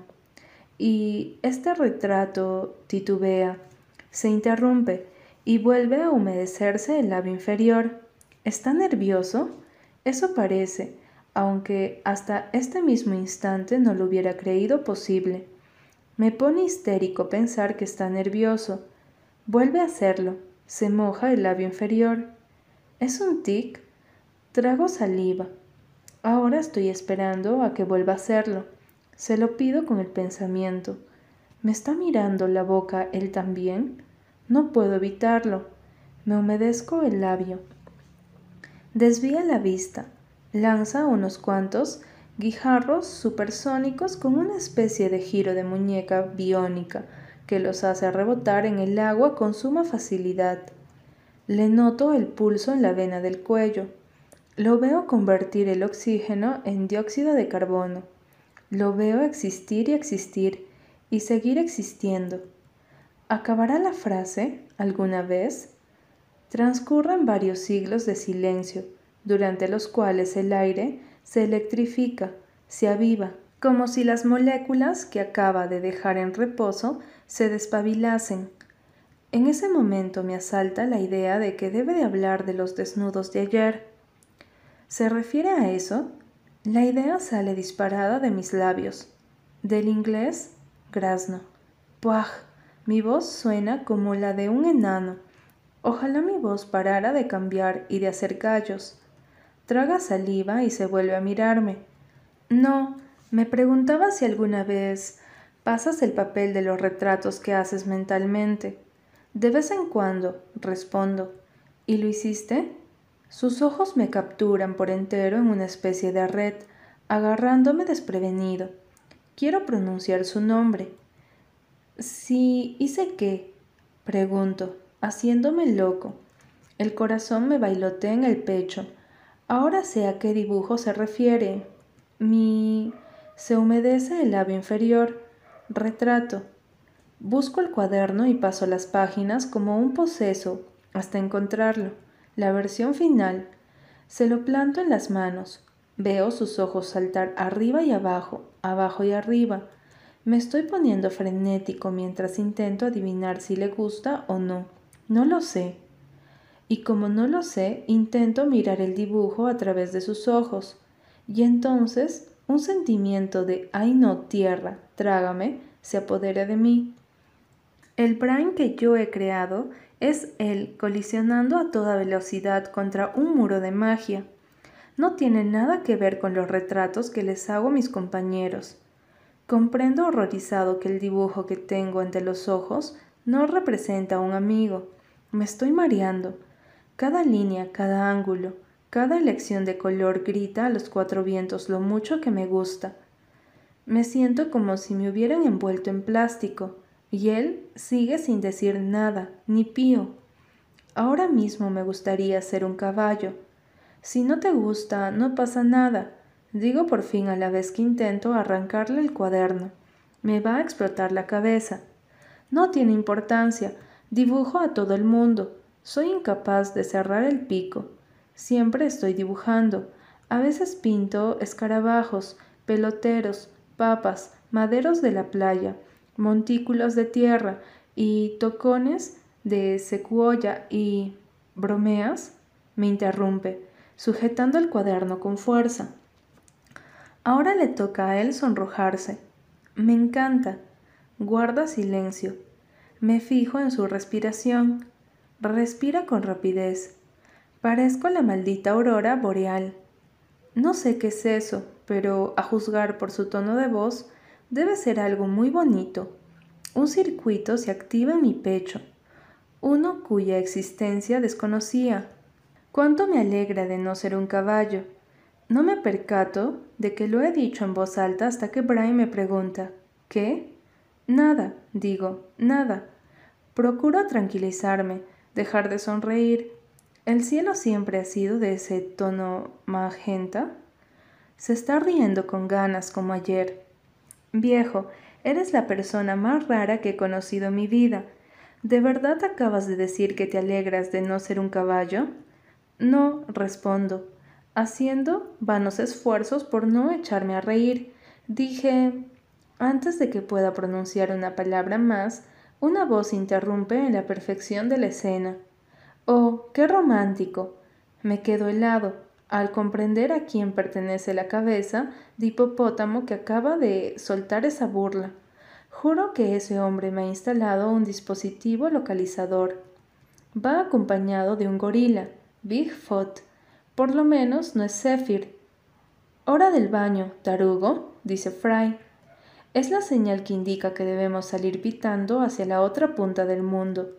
Hay que echar a correr, le digo a Brian, por telepatía. No obstante, cuando lo miro, veo que acaba de levantar un muro. Deduzco que salir corriendo no forma parte de sus modus operandi, lo cual es un asco. Trago saliva y vocifero, que los jodan, sociópatas mierdosos, pero no se me oye nada, así que les tiro encima una cordillera. Ni se inmutan. Todo mi ser está concentrado en un único deseo. Por favor, que no me humillen delante de Brian. Fry ya no me presta atención. Está pendiente de Brian. Sonríe con sorna. Bonito sombrero. Gracias, replica el otro con frialdad, como si fuera el dueño de todo el aire del hemisferio norte. Él no es un paraguas destartalado, salta a la vista. Esos imbéciles come mierda no les inspiran ningún terror. Fry enarca una ceja, un gesto que convierte su gracienta frente en un mapa en relieve. Brian ha suscitado el interés de su mente de sociópata. Genial. Evalúo a Bigfoot. Es un bloque de cemento coronado por una gorra de béisbol. Lleva las manos hundidas en los bolsillos de la sudadera, vistas a través de la tela. Podrías tomarlas por granadas. Preparo en el diámetro de su muñeca derecha. Calculo que su puño debe de ser del tamaño de su cabeza.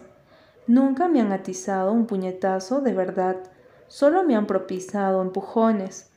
Me lo imagino y visualizo todos mis dibujos explotando en mi cabeza con el impacto. Autorretrato. ¡Pum! Así que los dos maricas han salido a merendar, provoca Fry a Brian mis músculos se crispan.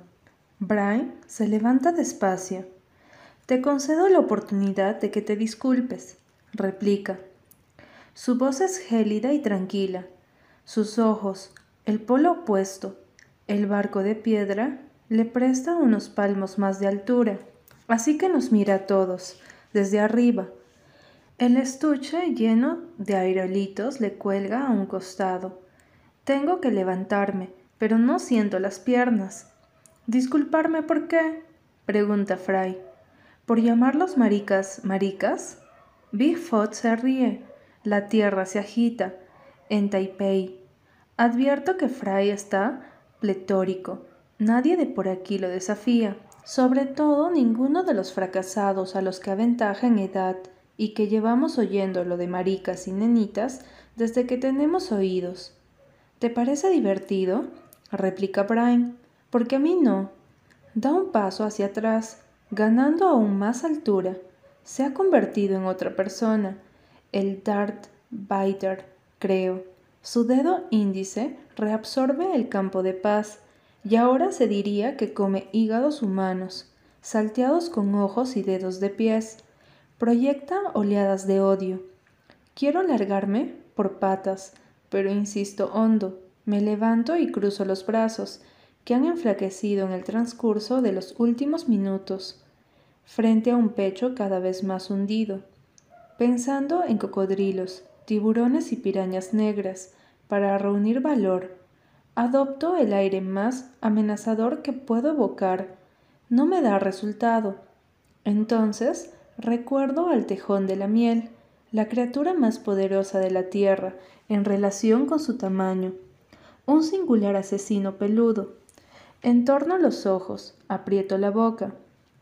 En ese momento el peor de mis temores se hace realidad. Fry y Bigfoot empiezan a burlarse de mí. ¡Ay, qué miedo, tarugo! se mofa Fry. Bigfoot se cruza de brazos con ademán idéntico al mío, y a Fry le hace tanta gracia que imita el gesto también. Contengo el aliento para no caer desmayado. Será mejor que se disculpen y se larguen por donde han venido. En serio, oigo decir a mi espalda. En caso contrario, no respondo de las consecuencias. Me giro de golpe. ¿Se ha vuelto loco? ¿No se da cuenta de que Fry lo dobla en tamaño y de que Bigfoot lo triplica? ¿Y de que yo soy yo? ¿Lleva una metralleta en la bolsa? Sin embargo, él está tan tranquilo allá arriba, plantado en la roca. Se pasa una piedra de una mano a otra, una muy parecida a la que aún llevo en el bolsillo. Todos observamos cómo el canto salta entre sus palmas, sin que él intervenga apenas, como si lo desplazara mediante el poder del pensamiento. Supongo que no van a marcharse, dice mirándose las manos. De sopetón clava los ojos en Fry y en Bigfoot, sin quebrar el ritmo de la piedra que salta. Es increíble. En ese caso, quiero saber una cosa. Brian esboza una sonrisa lenta y cautelosa, pero la vena del cuello le late con furia, y me parece que los próximos acontecimientos nos van a condenar a una muerte segura. Fry echa una ojeada a Bigfoot y ambos parecen alcanzar un pacto rápido y silencioso sobre lo que van a hacer con nuestros pobres despojos. Yo vuelvo a contener el aliento. Todos aguardamos las palabras de Brian, Miramos la piedra que baila, hipnotizados por el movimiento, mientras la violencia inminente chisporrotea en el aire. Una violencia real, de las que te conducen a una cama de hospital con la cabeza vendada y un popote en la boca. El tipo de violencia nauseabunda que me obliga a quitarle el volumen del televisor para poder mitigarla, a menos que mi padre ande cerca y tenga que soportarla. Espero que el señor Grady le entregue a mi madre los cuadros que dejé en el aula de dibujo. Podrán exhibir mi obra en mi funeral, mi primera y última exposición. Retrato, autorretrato. Brian y Noah enterrados juntos. Cierro la mano. Pero no recuerdo si para atizar un puñetazo hay que tener el pulgar dentro o fuera del puño. ¿Por qué mi padre me enseñó a luchar cuerpo a cuerpo? Nadie pelea así, por Dios. Debería haberme enseñado a asentar un buen guantazo. ¿Y qué pasa con mis dedos? ¿Podré seguir dibujando cuando esto termine?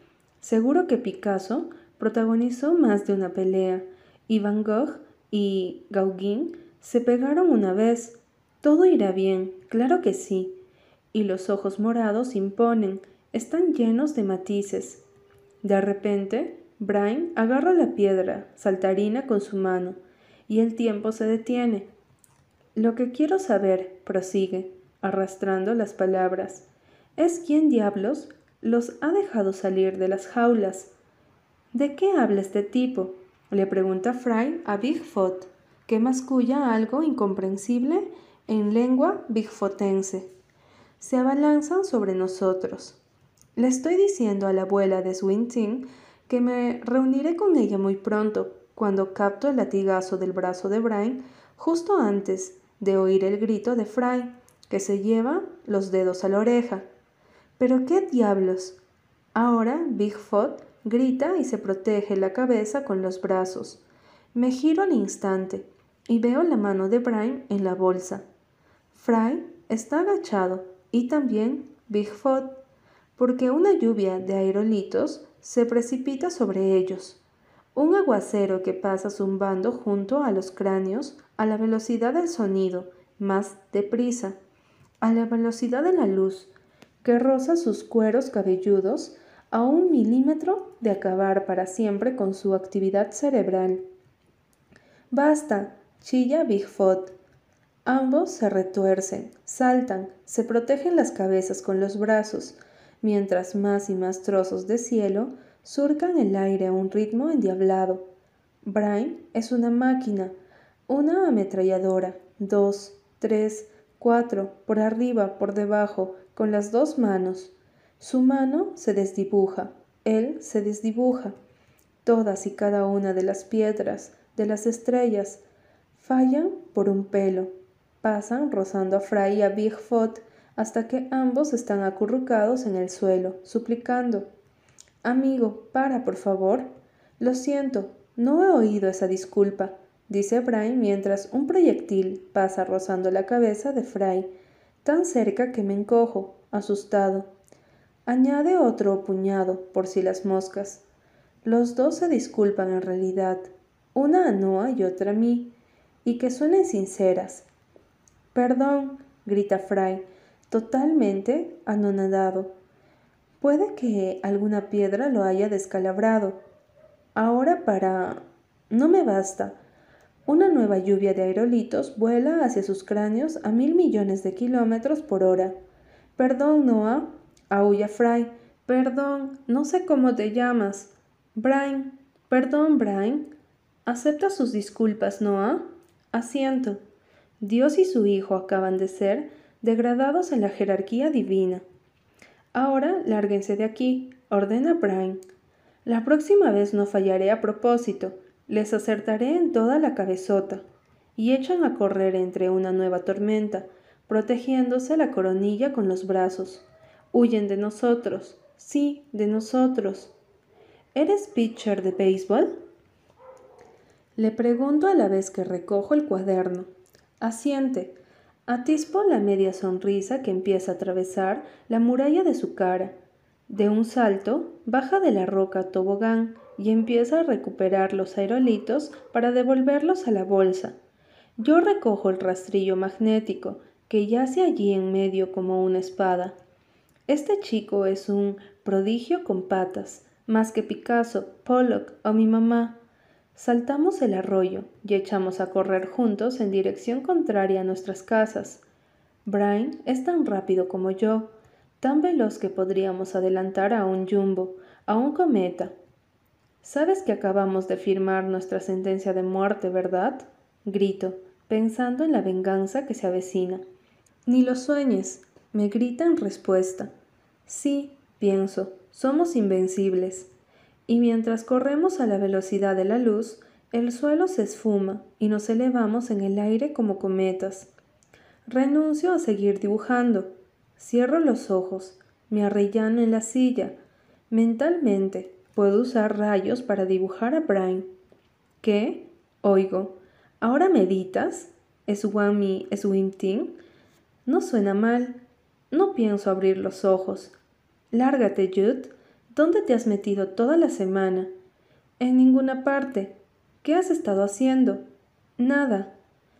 Cada mañana, desde que Brian roció a Fry y Bigfoot con su lluvia de aerolitos, cinco para ser exactos, he aguardado histérico en el tejado, estirando el cuello como una jirafa, a que la puerta de su garage se abriese para que pudiéramos internarnos en el bosque otra vez y nos tornásemos imaginarios. No se me ocurre otra forma de describirlo. Retrato, autorretrato. Dos chicos saltan y se quedan en el aire. ¿Y ese tal Brian es simpático? Abro los ojos. Sabe cómo se llama. Ya no es el friki ese. Está apoyada en el marco de la puerta, vestida con un pantalón de pijama verde lima y un top rosa. Recuerda a esas paletas de dos colores que venden en el malecón. Jude extiende la mano frente a sí y examina cinco uñas brillantes de color morado. Todo el mundo habla de él como si fuera un dios del béisbol, la futura estrella de la liga profesional.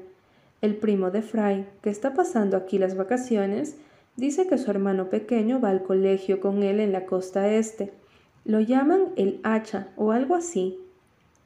Me río con ganas. El hacha. ¿Llaman a Brian el hacha? Paso a la página y empiezo a dibujarlo. ¿Será por eso por lo que no hemos sufrido represalias?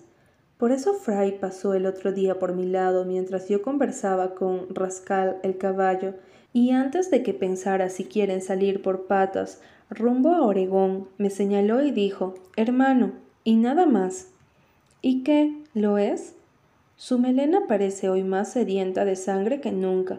Serpentea de acá para allá, pulula entre los muebles, se enrosca a las patas de la silla, se extiende por las paredes. Yo soy el siguiente. ¿Que si es qué?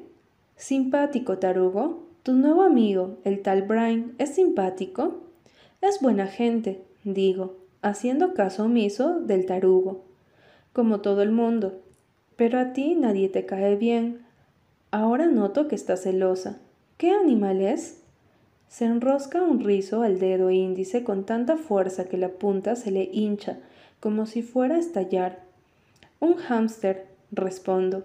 Se ríe. Ándale, pues, el hacha es un hámster. Tengo que mantenerla alejada de Brian. Nada de persianas. Si pudiera erguir la muralla china a su alrededor, lo haría.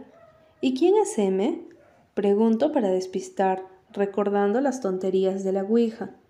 Nadie. Bien, devuelvo la atención al dibujo de Brian, el hacha. ¿Cómo preferirías morir? Oigo, bebiendo gasolina y encendiéndote un cerillo en la boca o enterrado vivo. La explosión, contesto, e intento disimular la sonrisa de mis labios porque, después de tantos meses ignorándome, me está haciendo la barba. Obviamente, ¿qué pregunta? Claro, claro, Solo era para entrar en materia. Hace mucho que no jugamos. ¿Y qué me dices de... Alguien llama a la ventana. ¿Es él en la ventana?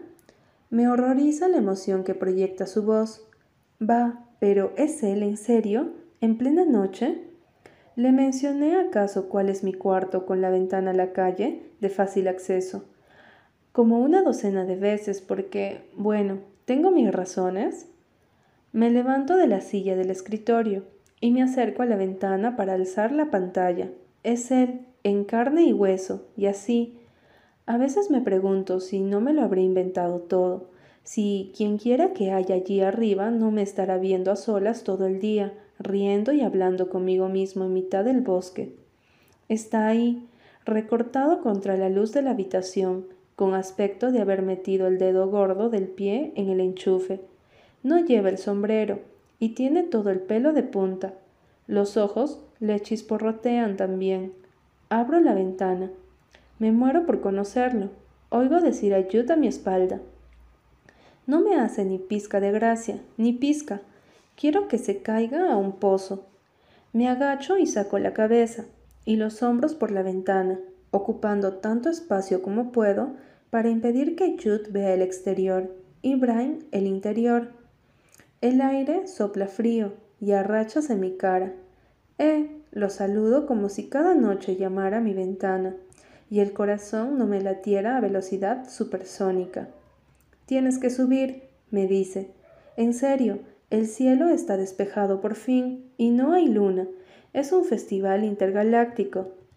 Lo juro, si alguien me diera a elegir entre ir al estudio de Miguel Ángel mientras pintaba la Mona Lisa o subir con Brian a un tejado en plena noche, escogería el tejado. El otro día me propuso que fuéramos a ver no sé qué película de una invasión alienígena y estuve a punto de desmayarme solo de pensarlo. Prefiero sentarme junto a Brian durante dos horas en un cine oscuras que pintar un mural a medias con Jackson Pollock. El problema de pasar todo el día con él en el bosque es que allí sobra espacio. Daría lo que fuera por compartir con él la cajuela de un coche o de un dedal.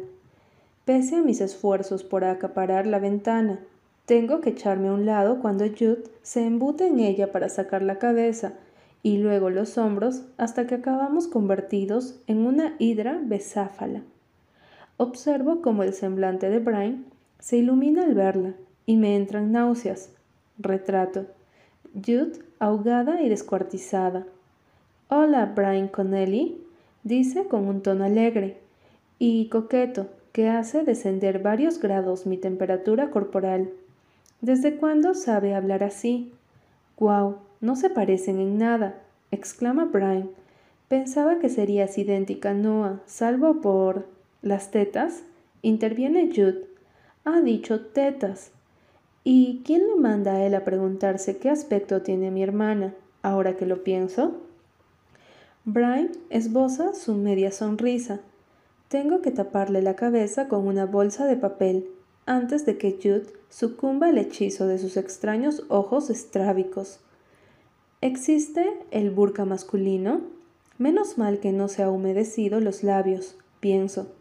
Bueno, sí, exacto, responde él, y se humedece el labio, aunque seguro que yo lo habría expresado de otro modo. Se acabó. Estaba visqueando. Mi hermana es una paleta de caramelo, a todo el mundo le gustan las paletas, y me han cambiado la cabeza por una calabaza. ¿Por qué no vienes tú también? le dice a Jude. Iba a enseñarle a tu hermano la constelación de Géminis. Los gemelos, ¿sabes? Así que, más apropiado imposible. ¿Tu hermano? Así que ahora soy el hermano de Jude. Retrato. Jude en su nueva casa en Tombuctú. Está a punto de decir súper o genial o te amo, así que le clavo el codo en las costillas. Es la solución más práctica. Ella me devuelve el codazo con creces. Antes librábamos guerras de codazos por debajo de la mesa de los restaurantes o de casa. Así que mantener a Brian en la inopia de esa batalla en particular nos resulta pan comido hasta que le resuelto. No puede, tiene que ir a Empanosancinde para talquemecinar. Estoy inventando sonidos, soltando las primeras sílabas que me vienen a la cabeza para que choquen en la mente de Brian y encuentren significado. Al mismo tiempo, con un espectacular movimiento o reflejo, me encaramo al alféizar y saltando por la ventana, aterrizo de pie, aunque por un pelito caigo de cabeza sobre Brian. Me recompongo, me aparto el pelo de la sudorosa frente y, raudo, me doy media vuelta para bajar la hoja de la ventana. En el último instante, decido no decapitar a mi hermana, aunque no me faltan ganas. En cambio, le doy un buen empujón para devolverla a ella, a las redes amarillas de su pelo, a sus uñas moradas, a sus chispeantes ojos azules y a esos alegres pompones que tienen por tetas al interior del cuarto. Caray, Noah, ya capté la indirecta. Encantada de conocerte. Consigue decir antes de que yo cierre la ventana de golpe. Lo mismo digo, contesta él, dando unos golpecitos en el cristal con los nudillos. Ella responde con otros dos toques seguros y cómplices, idénticos a la sonrisa segura que exhibe su rostro. Al verlos, cualquiera pensaría que llevan intercambiando golpecitos toda la vida y que poseen su propio código Morse. Tigre de Bengala llamando a Paleta. Brian y yo enfilamos por la carretera en silencio. Me suda todo el cuerpo. Me siento exactamente igual que cuando despierto de un sueño en el que estoy desnudo en la cafetería del colegio y solo tengo esas ridículas servilletas de bar para taparme. Hace un breve comentario sobre lo que acababa de pasar. Hermano, dice, se te va la onda. Suspiro y musito. Gracias, Einstein.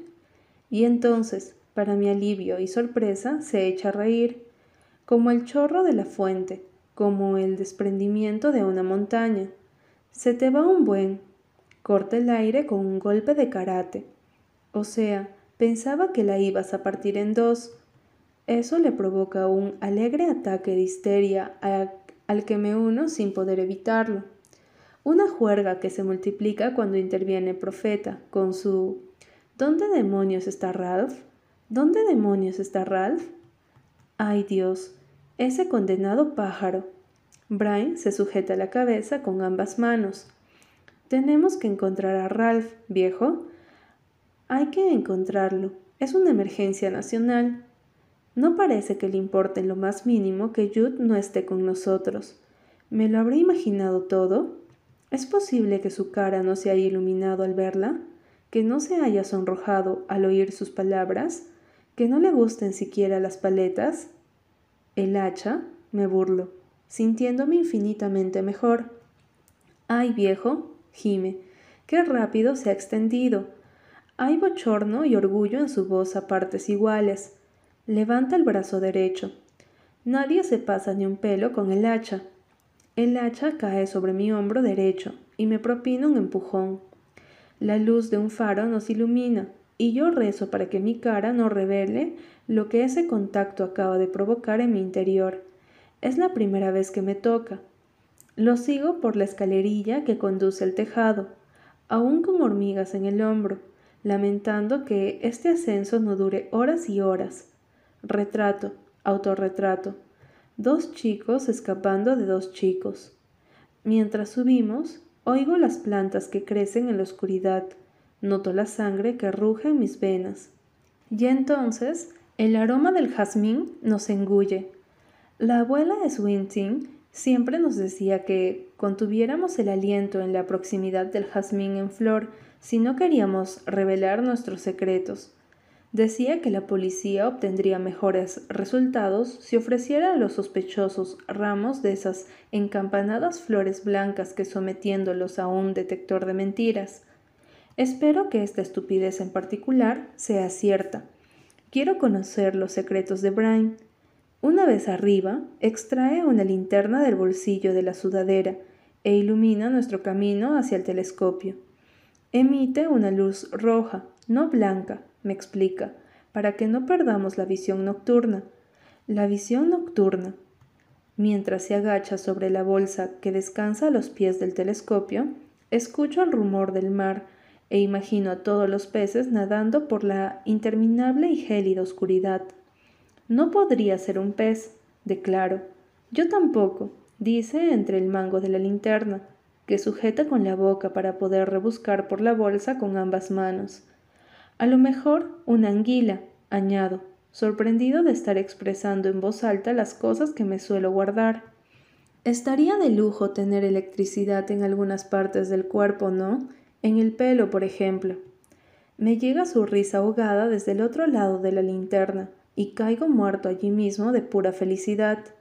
Empiezo a pensar que si he guardado silencio durante todos estos años ha sido porque Brian aún no había aparecido para escucharme. Saca un libro de su bolsa y poniéndose en pie, lo ojea para encontrar lo que busca. Me pasa el volumen abierto y se coloca muy cerca de mí para poder iluminar la página con la linterna, que ha regresado a su mano. Mira, dice, Géminis. Su pelo me roza la mejilla, el cuello. Me invade la misma sensación que noto justo antes de echarme a llorar. Esa estrella prosigue al tiempo que la señala, es Castor, esa otra, Pollux. Son las cabezas de los gemelos. Se posa un rotulador del bolsillo y empieza a dibujar. Es un marcador fosforescente. Cool. Traza líneas entre las estrellas hasta que aparecen dos figuras hechas con palitos. Huelo su champú, su sudor. Aspiro profundamente en silencio. Son dos individuos, dice. Castor era mortal. Pollux inmortal. ¿Es normal que un chico se acerque tanto a otro? Ojalá hubiera prestado más atención a ese tipo de cosas. Advierto que me tiemblan los dedos y no estoy completamente seguro de que no vaya a extenderlos para tocarle la muñeca o el cuello, así que lo deslizo a las cárceles de manos para asegurarme de no hacerlo. Aprieto la piedra que me regaló. Cuando Castor murió, continúa, Pollux lo añoraba tanto que accedió a compartir con él su inmortalidad, y fue así como ambos acabaron en el cielo. Yo también lo haría, afirmo, sin dudarlo. Sí, debe de ser algo normal entre los gemelos, observa, malinterpretando mis palabras, aunque nadie lo diría a juzgar por tu intento de asesinato. Me arde la cara porque en realidad me refería a él, claro, Compartiría con él mi inmortalidad. Me refiero a ti, quiero gritar. Brian se inclina sobre el telescopio para ajustar algo. Se considera Géminis responsable de los naufragios. Se dice que los gemelos se aparecen a los marinos como fuegos de San Telmo. ¿Sabes qué son? No aguarda respuesta. Su modo Einstein se ha activado es un fenómeno climático de naturaleza eléctrica por el cual se crea un plasma luminiscente a causa de la ionización del aire, que crea campos eléctricos que a su vez originan una descarga de efectos corona. Uf, lo interrumpo. Se ríe, pero prosigue con su incomprensible perórata. Yo he captado lo esencial. Géminis hace que las cosas ardan en llamas. Se gira hacia mí. Me enfoca la cara con la linterna. Es increíble que pasen esas cosas, dice, pero suceden constantemente. Es como un cajón de identidades. El Einstein, el intrépido dios lanzador de aerolitos, el chico que se ríe como un loco, el hacha, y hay más personalidades en su interior, lo sé, escondidas, más auténticas, porque de no ser así, ¿por qué su cara oculta refleja tanta preocupación? Le arrebato la linterna y lo enfoco con ella. El viento le empuja la camiseta contra el pecho. Siento un impulso de alisarle las ondas con la mano, tan intenso que se me seca la boca. El olor del jazmín inunde a la gente a revelar sus secretos, le suelto con voz queda. ¿Eso es jazmín? pregunta agitando la mano en el aire. Asiento. El haz de la linterna brilla en su rostro. Es un interrogatorio. ¿Por qué piensas que tengo secretos? Se cruza de brazos. ¿Y quién no los tiene? Cuéntame uno tuyo entonces. Confieso uno de lo más de inocente, pero lo bastante jugoso como para empujarlo a desembuchar uno mejor. Espío a la gente. ¿A quién? Básicamente a todo el mundo, por lo general cuando dibujo, pero a veces no. Me escondo detrás de los árboles, entre la maleza, en el tejado, en cualquier parte, y miro a las personas con los binoculares. ¿Alguna vez te han descubierto? Sí, dos veces. Las dos tú.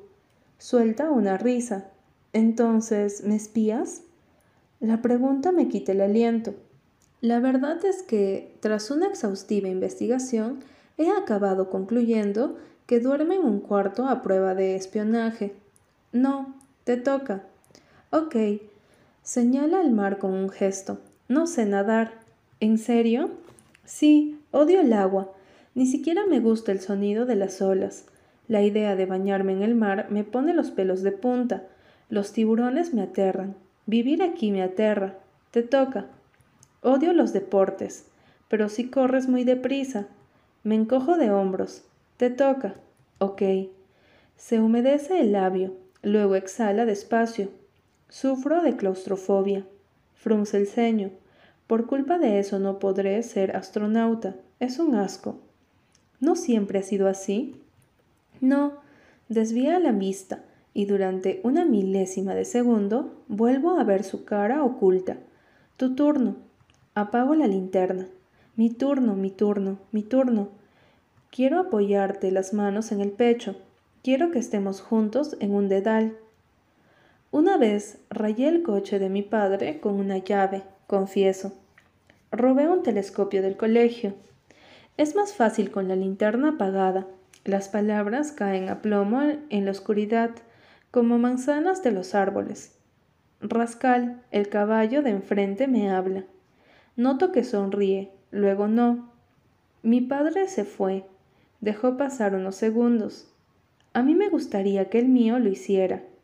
No, no te gustaría, replica en tono grave. Es horrible. Mi mamá se pasa todo el día conectada a la web, contactos perdidos, escribiéndole notas que jamás leerá. Es patético. Se hace un silencio. Ah, ¿me toca a mí otra vez? Resuelvo problemas matemáticos mentalmente, o sea, todo el tiempo, incluso en el montículo del pitcher antes de lanzar. Ahora mismo, ahora mismo. Igual que yo cuando pinto mentalmente. Sí, más o menos. Me da miedo ser de plano inocente. Se ríe. A mí también. Quiero decir, un auténtico inocente. A mí también, insiste. Guardamos silencio durante un segundo. El mar ruge al fondo. Cierro los ojos, inspiro hondo. Nunca he besado a nadie. ¿A nadie? pregunta. ¿Pero a nadie nadie? ¿Eso significa algo? A nadie. El momento se alarga, y se alarga y se alarga, hasta que rompe, dice. Una amistad de mi madre se propasó conmigo. Uf, le embozo la cara con la linterna otra vez. Parpadea. Parece incómodo, avergonzado. Se le mueve la nuez cuando traga una vez, luego otra. ¿Cuántos años tenías? ¿Hasta qué punto? Pregunto en lugar de lo que en verdad quiero saber, porque ha omitido el género. ¿Fue un amigo? No muy mayor, lo suficiente. Solo una vez, no es para tanto. Me arrebata la linterna y vuelve al telescopio, dando por terminada la conversación. Obviamente, sí es para tanto. Tengo un Googleplex de preguntas en relación con ese lo suficiente que me guardo para mí. Aguardo en el gélido vacío que ocupa su cuerpo hace un momento. Muy bien, anuncia al cabo de un rato. Todo listo. Me coloco detrás del telescopio. Miro por el objetivo y todas las estrellas se desploman sobre mi cabeza. Es como bañarme en el cosmos. Contengo un grito. Sabía que te gustaría, dice. Ay, pobre Van Gogh. Asiento. Su noche estrellada podría haber sido muchísimo mejor. Estaba seguro, exclama. Si yo fuera artista me volvería loco. Necesito sujetarme a algo que no sea él. Me agarro a una de las patas del telescopio. Nadie había mostrado nunca tanto entusiasmo al enseñarme algo, ni siquiera mi mamá. Y me acaba de llamar artista, más o menos. Autorretrato, lanzando brazadas de aire al aire. Se me acerca por detrás. Bien, ahora mira esto, te vas a volver loco. Se reclina por encima de mi hombro y baja una palanca. Las estrellas se aproximan aún más, y tiene razón, enloquezco, pero no a causa de los astros esta vez. ¿Ves a Géminis? pregunta. Está en el cuadrante superior derecho. No veo nada porque tengo los ojos cerrados. Lo único que me importa de todo el cosmos está aquí, en este tejado. Me pregunto qué debo responder para que no aparte la mano de esa palanca, para que se quede pegado a mí, tan cerca que noto su aliento en la nuca. Si digo que sí, seguro que retrocede un paso. Si digo que no, Puede que vuelva a ajustar el telescopio y seguiremos en esta postura un minuto más. Creo que no lo veo, titubeo con voz ronca. He acertado, porque responde. A ver, pues, hace algo que no solo acerca una pizca a las estrellas, sino también su cuerpo. Se me para el corazón.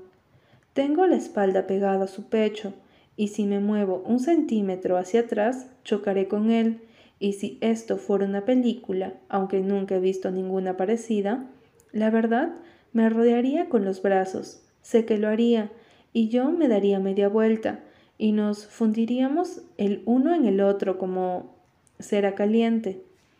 Lo veo todo en mi cabeza, no me muevo, y bien, suspira la palabra más que decirla, y es entonces cuando comprendo que él también lo nota, Pienso en esos dos chicos que provocan naufragios desde el cielo, que hacen arder las cosas en llamas sin previo aviso.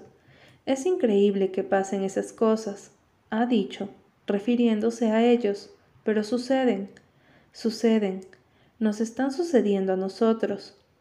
Tengo que irme, anuncio con impotencia. ¿Qué te lleva a decir justo lo contrario de lo que todas las células de tu cuerpo te piden a gritos?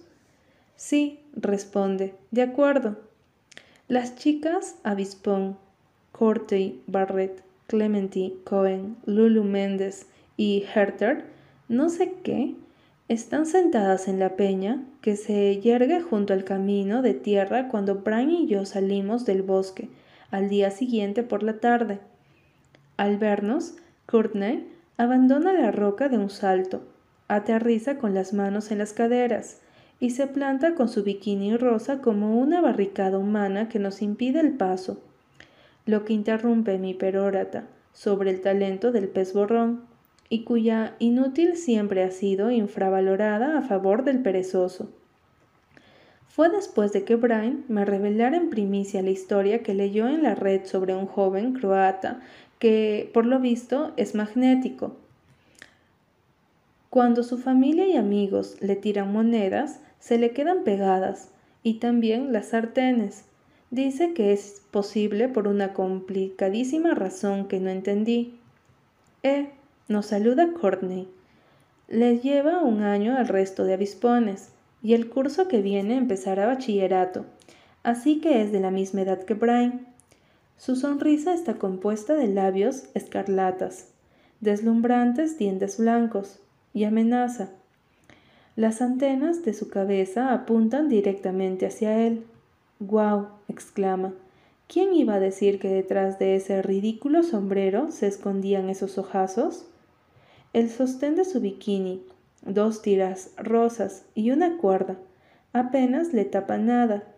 Pellizca la tira, mostrando una línea secreta de piel blanca alrededor del cuello. La tañe como una cuerda de guitarra. Observo cómo Brian repara en el gesto. Luego la veo a ella mirar a Brian y sé que se ha fijado en el modo en que su camiseta se derrama como agua sobre su ancho pecho, en sus fuertes y bronceados brazos de jugador de béisbol, en el alucinante hueco entre sus dientes, en el visqueo, en las pecas. Se ha percatado de que su cerebro de avispón no conoce ninguna palabra para describir el color de sus ojos. No tolero que se insulte a mi sombrero de la suerte, replica Brian, con un tono lánguido y chistosón que me perfora el tímpano. Otro Brian está saliendo a la luz, lo sé, y estoy seguro de que no me va a gustar nada. Jude también lo hace, cambia de personalidad en función de la compañía. Son como sapos que alteran el color de su piel. ¿Cómo es posible que yo siempre sea yo? Courtney hace una mueca. No pretendí insultar. Suelta la tira del bikini y propina un manotazo al ala del sombrero. Lleva las uñas del mismo tono morado que Jude. ¿Y por qué es de la suerte? pregunta ladeando la cabeza, ladeando al mundo entero para que todo fluya en su dirección. Sin duda, esta es la chica que le ha estado dando clases de coqueteo a Jude. Eh, ¿y dónde está Jude? ¿Cómo es posible que se haya perdido esta emboscada? Es mi sombrero de la suerte, explica él, porque cuando lo llevo puesto siempre me pasan cosas buenas. Es posible que al decirlo, Brian haya desviado la vista en mi dirección durante un nanosegundo, pero hay un montón de cosas posibles, aunque altamente improbables, como la paz mundial, las tormentas de nieve estivales, los dientes de león azul y lo que creo que pasó en el tejado ayer por la noche.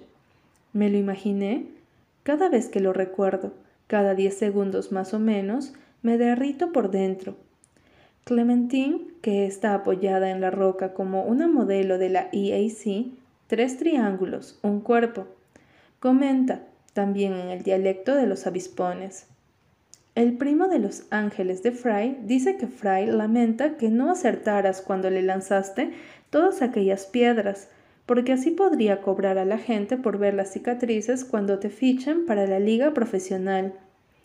Se dirige a sus propias uñas pintadas de morado. Por Dios, salta a la vista que el brazo biónico de Brian se ha metido a Fry y a Bigfoot en el bolsillo.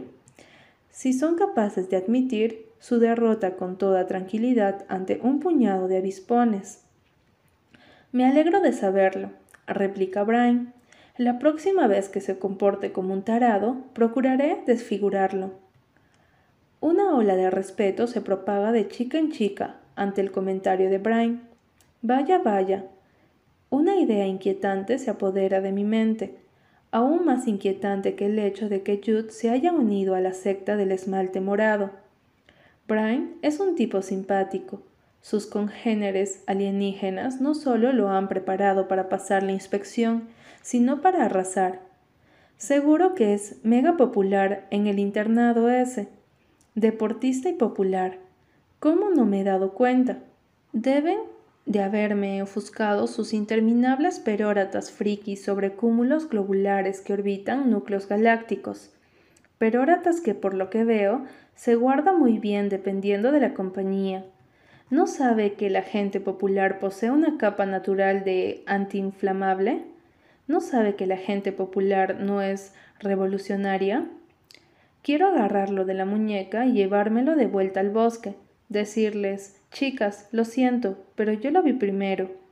Luego pienso, no, no es verdad, él me vio a mí, me acechó como un tigre de Bengala. Ojalá hubiera escogido esa identidad y lo hubiera conservado. Clementine pregunta, de nuevo, a sus uñas. ¿Quieres que te llamemos el hacha o solo hacha? Lit chilla exactamente igual que los jabalíes verrugosos. Me encanta. Prefiero Brian, responde, hasta que empiece la temporada. Bueno, Brian, asiente. Courtney, como si ella hubiera acuñado el nombre. Tendría que pasar por el kiosco, en serio. Me mira.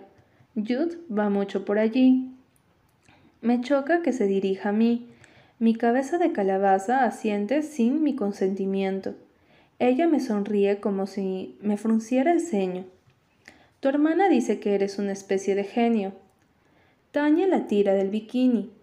A lo mejor te dejo que me dibujes alguna vez. Brian se cruza de brazos. Ah, no. Tú serías la afortunada si Noah te dejara posar para él. Crezco veinte mil metros. Courtney se golpea su propia muñeca, al tiempo que le maulla a Brian. Chica mala, ya captó. Bien, ha llegado la hora de prender fuego al vecindario. Y lo peor de todo es que lo lamentable de Courtney le arranca a Brian una de sus sonrisas de medio lado, que ella le devuelve radiante. Autorretrato. Chico envuelto en plástico se torna azul. Unas cuantas aves planean calle abajo rumbo al establo de Rascal. Ojalá yo fuera un caballo. Transcurre un largo instante. Lulu se deja caer por la roca y se planta junto a Courtney. Clementine le sigue y se coloca junto a Lulu. Los avispones se desplazan. Solo Hater sigue sentada. ¿Haces surf? le pregunta Lulu a Brian. No me late mucho la playa, replica él. ¿No te late mucho la playa? corean Lulu y Courtney, pero Clementine eclipsa al instante la explosión de incredulidad diciendo ¿Me puedo probar tu sombrero? No, déjamelo a mí, suplica Courtney. No, a mí, exclama Lulu.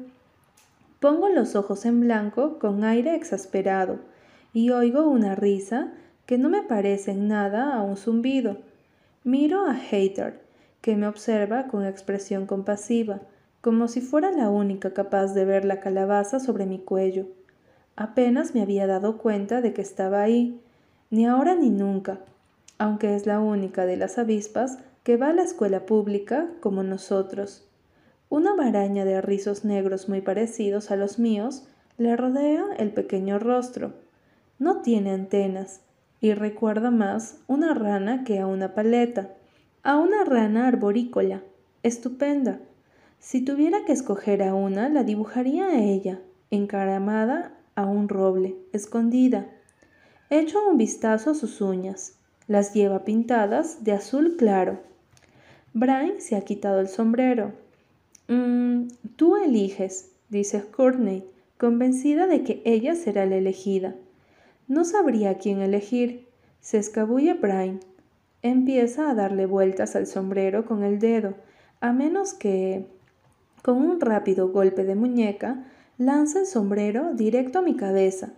Estoy flotando. Lo retiro. Sí, es un revolucionario. Hasta que me doy cuenta de que todos están partiendo de risa, incluso él, como si fuera lo más divertido que han visto en su vida. Eso no vale, se queja Courtney. Coge el sombrero de mi cabeza como si yo fuera un perchero y se lo devuelve a Brian. Ahora escoge. Brian sonríe a Courtney sin reservas, con el hueco entre los dientes, bien a la vista, y le coloca el sombrero ladeado sobre la frente, tal como ella esperaba.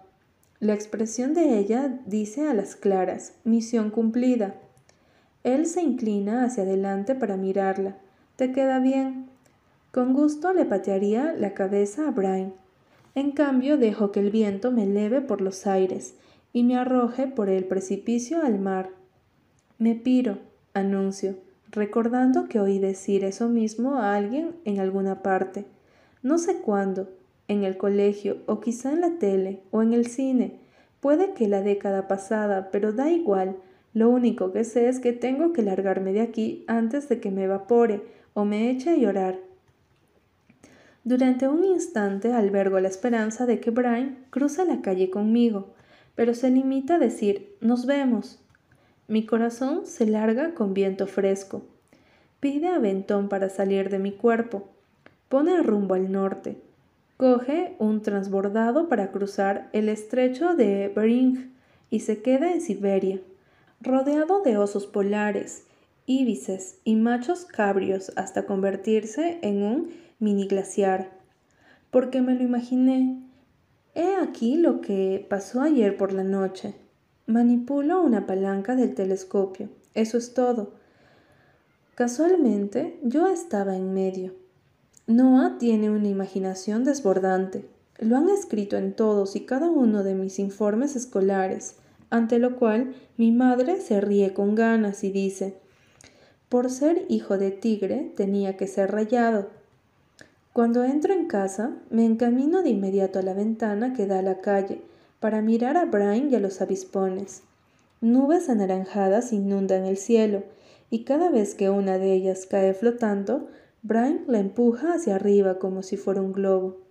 Lo veo hipnotizar a las chicas igual que hace con los frutos de los árboles, igual que hace conmigo. Solo Hater parece inmune a su encanto. Sigue tendida en la roca, contemplando el paraíso naranja del cielo, en lugar de mirarlo a él. No me ha buscado, no me ha seguido. Me digo a mí mismo, no es un tigre de Bengala, solo es un recién llegado que conoció a alguien de su edad y trabó amistad con él por error hasta que el grupo de los divinos acudió en su rescate. La realidad es demoledora. El mundo es un zapato que me queda pequeño. ¿Cómo puede soportarlo alguien? Autorretrato. Prohibido el paso. Oigo los pasos de mamá instantes antes de notar la cálida presión de sus manos en mis hombros. Precioso cielo, ¿eh? Aspiro su perfume. Ha cambiado de marca. Ese huele a bosque, a madera y a tierra mezclada con su propio aroma. Cierro los ojos.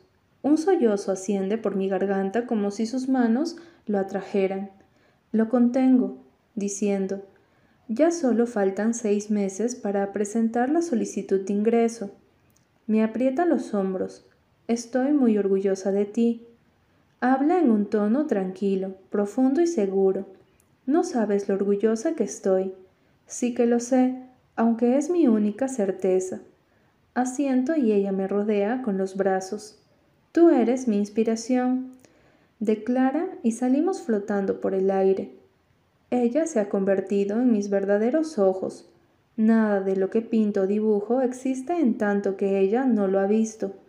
Todo es invisible hasta que ella adopta su expresión más cálida y dice, Está rehaciendo el mundo, Noah, dibujo a dibujo. Me muero por enseñarle las pinturas en las que aparece Brian, pero no puedo, como si me oyera pensar en él. Brian se vuelve a mirar hacia mi casa, una silueta recortada contra la luz del fuego, en un cuadro perfecto, tan bueno que mis dedos se agitan solos. Sin embargo, no pienso volver a dibujarlo. Está bien ser adicto a la belleza, me asegura mi madre con aire soñador. Emerson dijo, la belleza es la escritura de Dios. Cuando habla de lo que enseña el arte, me siento como si albergara el cielo entero en el pecho. Yo también soy adicta a ella, musita. Casi todos los artistas lo son. Pero tú no eres artista, le susurro. No me responde y su cuerpo se crispa una pizca. No sé por qué. ¿Dónde demonios está Ralph? ¿Dónde demonios está Ralph? Eso la relaja y se echa a reír. Tengo el presentimiento de que Ralph está de camino, dice. El segundo advenimiento se encuentra a la vuelta de la esquina. Me planto un beso en la coronilla. Todo irá bien, cielo, promete, porque es experta en reparar personas y cuando funciono mal, siempre se da cuenta. Al menos creo que lo dijo por eso, hasta que añade, para todos nosotros, te lo prometo. Antes de que aterricemos en la alfombra siquiera, se ha ido. Yo me quedo donde estoy, mirando por la ventana hasta que la oscuridad reine en la habitación, hasta que los cinco echan a andar en dirección al kiosco. El sombrero de la suerte de Brian sigue en la afortunada cabeza de Courtney. A varios pasos de los demás, Hater avanza con parsimonia, sin dejar de mirar al cielo. La veo levantar los brazos como si fuera un cisne y volverlos a bajar. Un pájaro, pienso, por supuesto. No es una rana en absoluto. Estaba equivocado. Acerca de todo, al día siguiente, no subo al tejado al alba porque no pienso salir de mi cuarto hasta que Brian haya regresado al internado y se encuentre a cinco mil kilómetros de aquí. Solo quedan siete semanas. Me beberé el agua de las plantas si tengo sed. Estoy tendido en la cama, mirando un póster de El grito de March, un cuadro brutal que ojalá hubiera pintado yo de un tipo con los cables mega cruzados, como yo. Judy y mi madre están discutiendo al otro lado de la pared. Los gritos aumentan de volumen por momentos. Creo que ahora mismo mi hermana odia a mi madre, aunque más que a mí. Mi madre, ya tendrás tiempo de comportarte como si tuvieras veinticinco años. Cuando tengas veinticinco años, Jude. Jude, solo es lápiz labial. Mi madre, pues olvídate de llevarlo. Y ya que estamos, esa falda es demasiado corta. Jude, ¿te gusta? La hice yo. Mi madre, pues deberías haber usado más tela. Mírate en el espejo. ¿De verdad quieres ser una de esas chicas? Jude, ¿y quién voy a ser si no? Por cierto, esa chica del espejo soy yo. Mi madre, me da miedo cómo te comportas, no te reconozco. Jude, bueno, yo tampoco te reconozco a ti, madre. Es bueno que mamá se comporte de un modo extraño últimamente.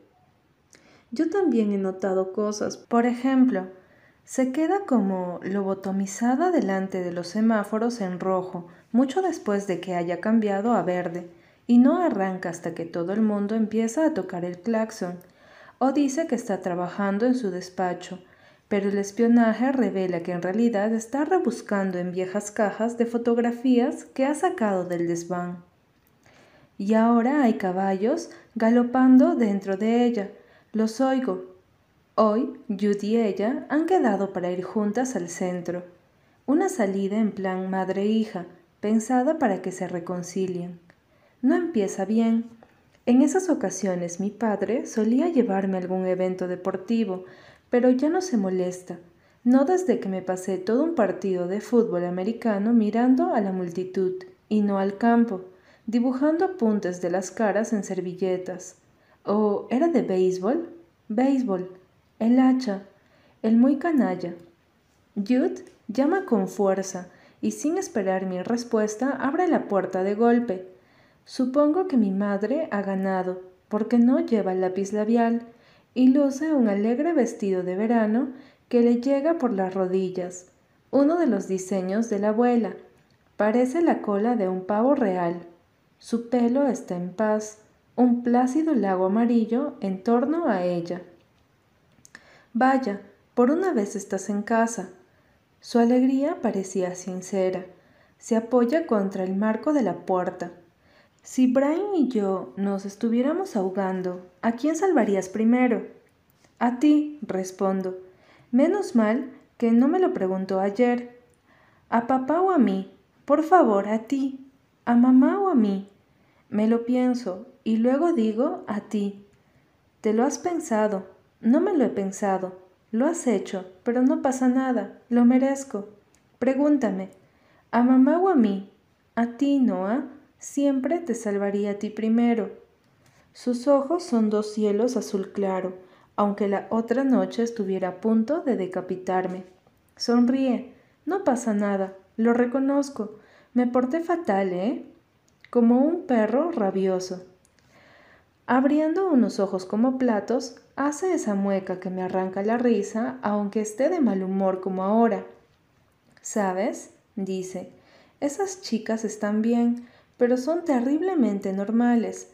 Me aburro como una ostra. Cruza la habitación con un ridículo salto de bailarina. Aterriza en la cama y se tiende a mi lado, hombro con hombro. Cierro los ojos. Hace mucho tiempo, susurra. Respiramos, respiramos y respiramos juntos. Me toma la mano y pienso en las nutrias, que duermen flotando de espaldas, con las manos unidas exactamente de esta forma, para no separarse durante la noche. Al cabo de un rato levanta el puño, la imito. Un, dos, tres, piedra, papel o tijera. Un, dos, tres, ya. Decimos al unísono, piedra, piedra, tijera, tijera. Piedra, piedra, papel, papel, tijera, tijera. Sí, exclama. Aún funciona, ya lo creo que sí. Se levanta de un salto. Esta noche podemos ver algún documental de animales o una película. Tú eliges. Va, quiero. Yo también, le interrumpo, porque sé lo que va a decir. Yo también quiero que volvamos a ser los de antes. Retrato, autorretrato, hermano y hermana, en su nube, sube y baja, con los ojos vendados.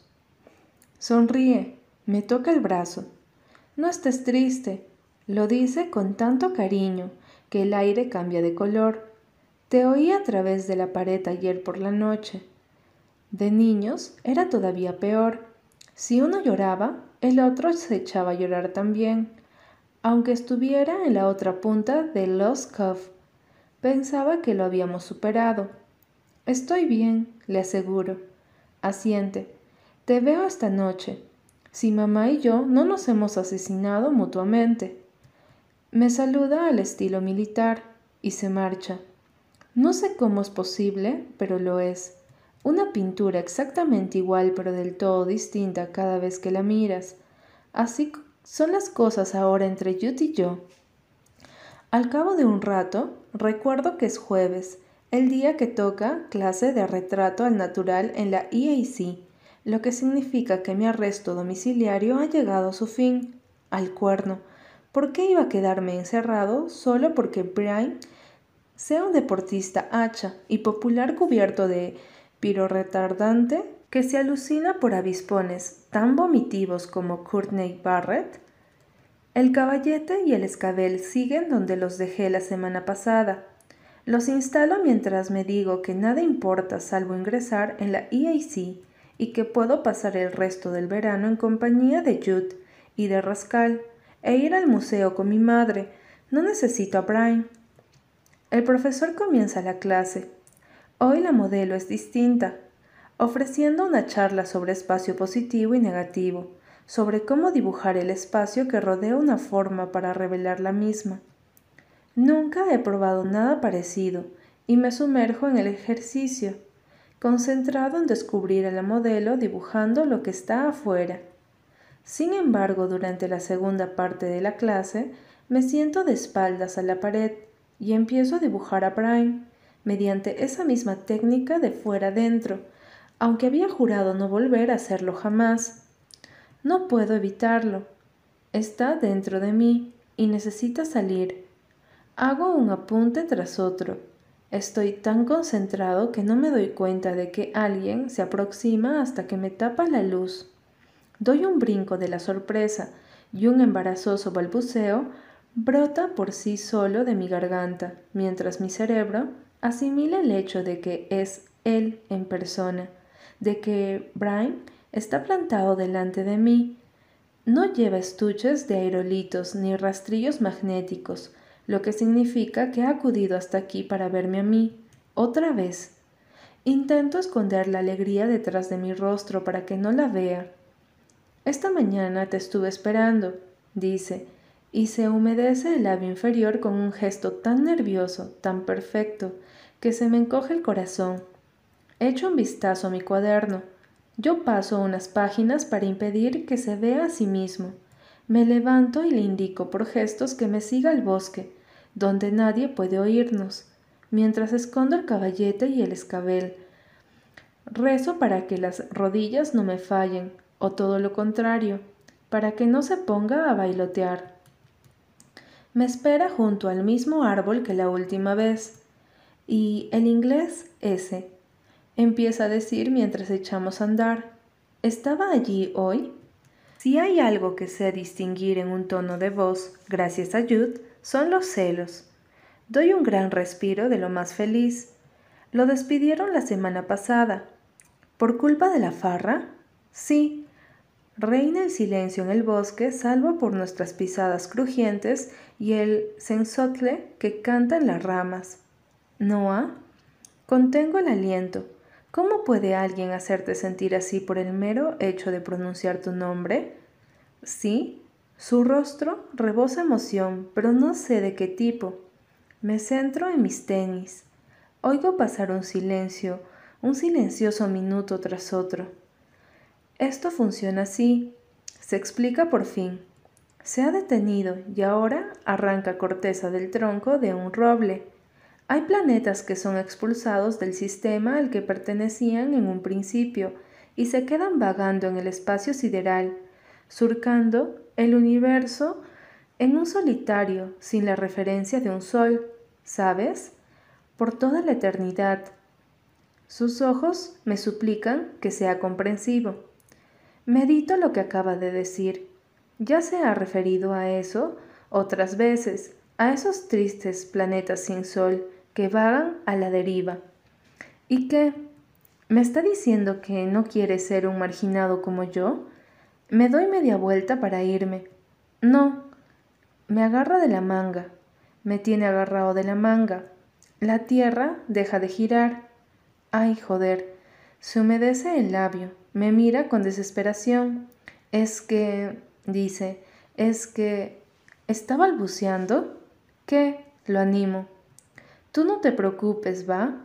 Las palabras salen volando de su boca, se atan a mi corazón y me lo arrancan del pecho.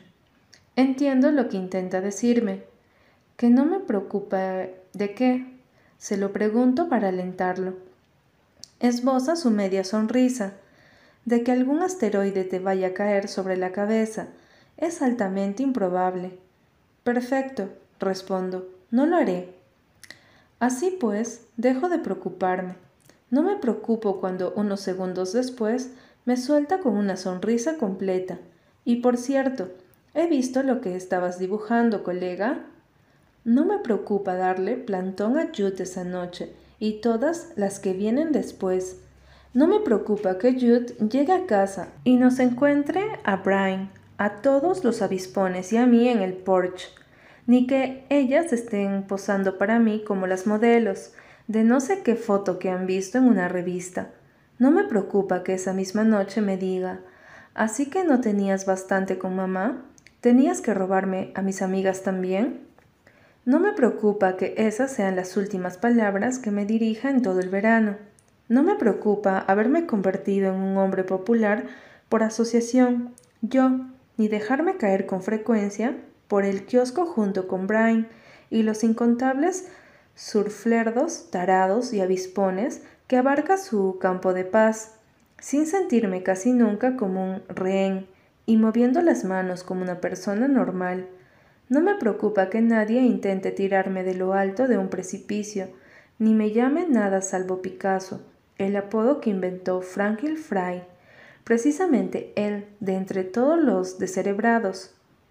No me preocupa que no me cueste tanto como pensaba fingir que soy uno más, camuflarme como un sapo, llevar un poco de piro retardante encima. No me preocupa que cuando Brian y yo nos encontremos a solas en el bosque, en su tejado o en el salón de su casa viendo béisbol en la tele, ¿qué más da? Él instale entre los dos una cerca electrificada y yo me guarde de acercarme demasiado a registro de morir electrocutado, pero que cuando estamos en público, en el kiosco por ejemplo, la cerca desaparezca y nos convirtamos en dos torpes imanes que chocan y se tropiezan constantemente, que se rozan las manos, los brazos, las piernas, los hombros, se dan palmaditas en la espalda, A veces, incluso en la pierna, por nada en concreto, excepto porque es como tragarse un rayo. No me preocupa que durante la película de la invasión alienígena nuestras piernas se desplacen microscópicamente. La suya a la derecha, derecha, derecha, la mía a la izquierda, izquierda, izquierda, hasta encontrarse a mitad de camino y pegarse con tanta fuerza durante uno, dos, tres, cuatro, cinco, seis, siete, ocho deliciosos segundos, que al final tenga que levantarme a toda prisa para ir al baño porque estoy a punto de explotar. No me preocupa que al volver a mi asiento todo comience otra vez, ni que en esta ocasión nuestras piernas se encuentren de inmediato, ni que me tome la mano por debajo del reposabrazos, me la apriete y los dos nos electrocutemos y muramos.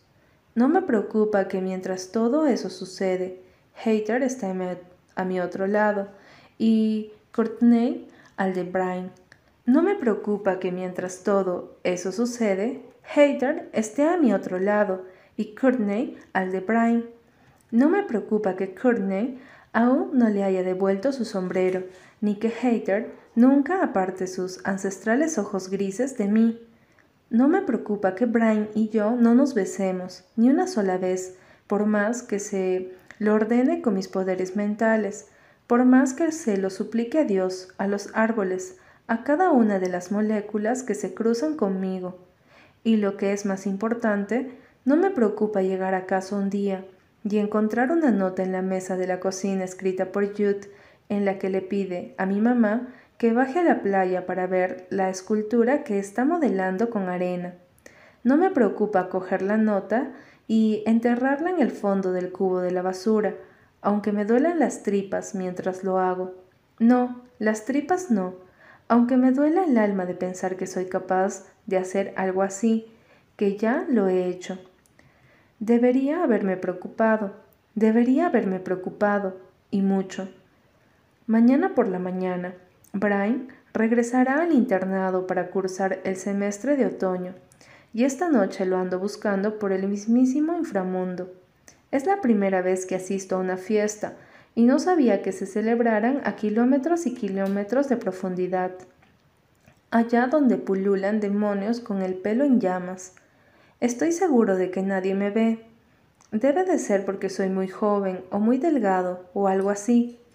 Los padres de Courtney están afuera un par de días y a ella se le ha ocurrido que podríamos aprovechar la fiesta de su hermana mayor para despedirnos de Brian. Yo estoy deseando largarme de aquí con él y tomar un avión con destino al Serengate para presenciar la migración del New Azul. Entro en un vestíbulo atestado de gente y de humo, donde todo el mundo se pega a la pared, formando racimos como esculturas humanas. Nadie tiene los rasgos en su sitio. En la habitación contigua están sus cuerpos. Todos bailan y yo, tras asegurarme de que Brian aún no ha llegado, me recuesto contra el muro para observar esa masa de sudorosos cuerpos con piercings, crestas y brazos sinuosos que saltan, se contonean, giran y flotan en el aire. Miro y sigo mirando, devorado por la música, y cuando mis ojos se están transformando otra vez, noto que me clavan algo en el hombro, una mano, o quizá la garra de un pájaro. Me giro y veo a una chica mayor con un gran mata de pelo rojo y rizado. Lleva un vestido marrón y es mucho más alta que yo. El tatuaje más increíble del mundo.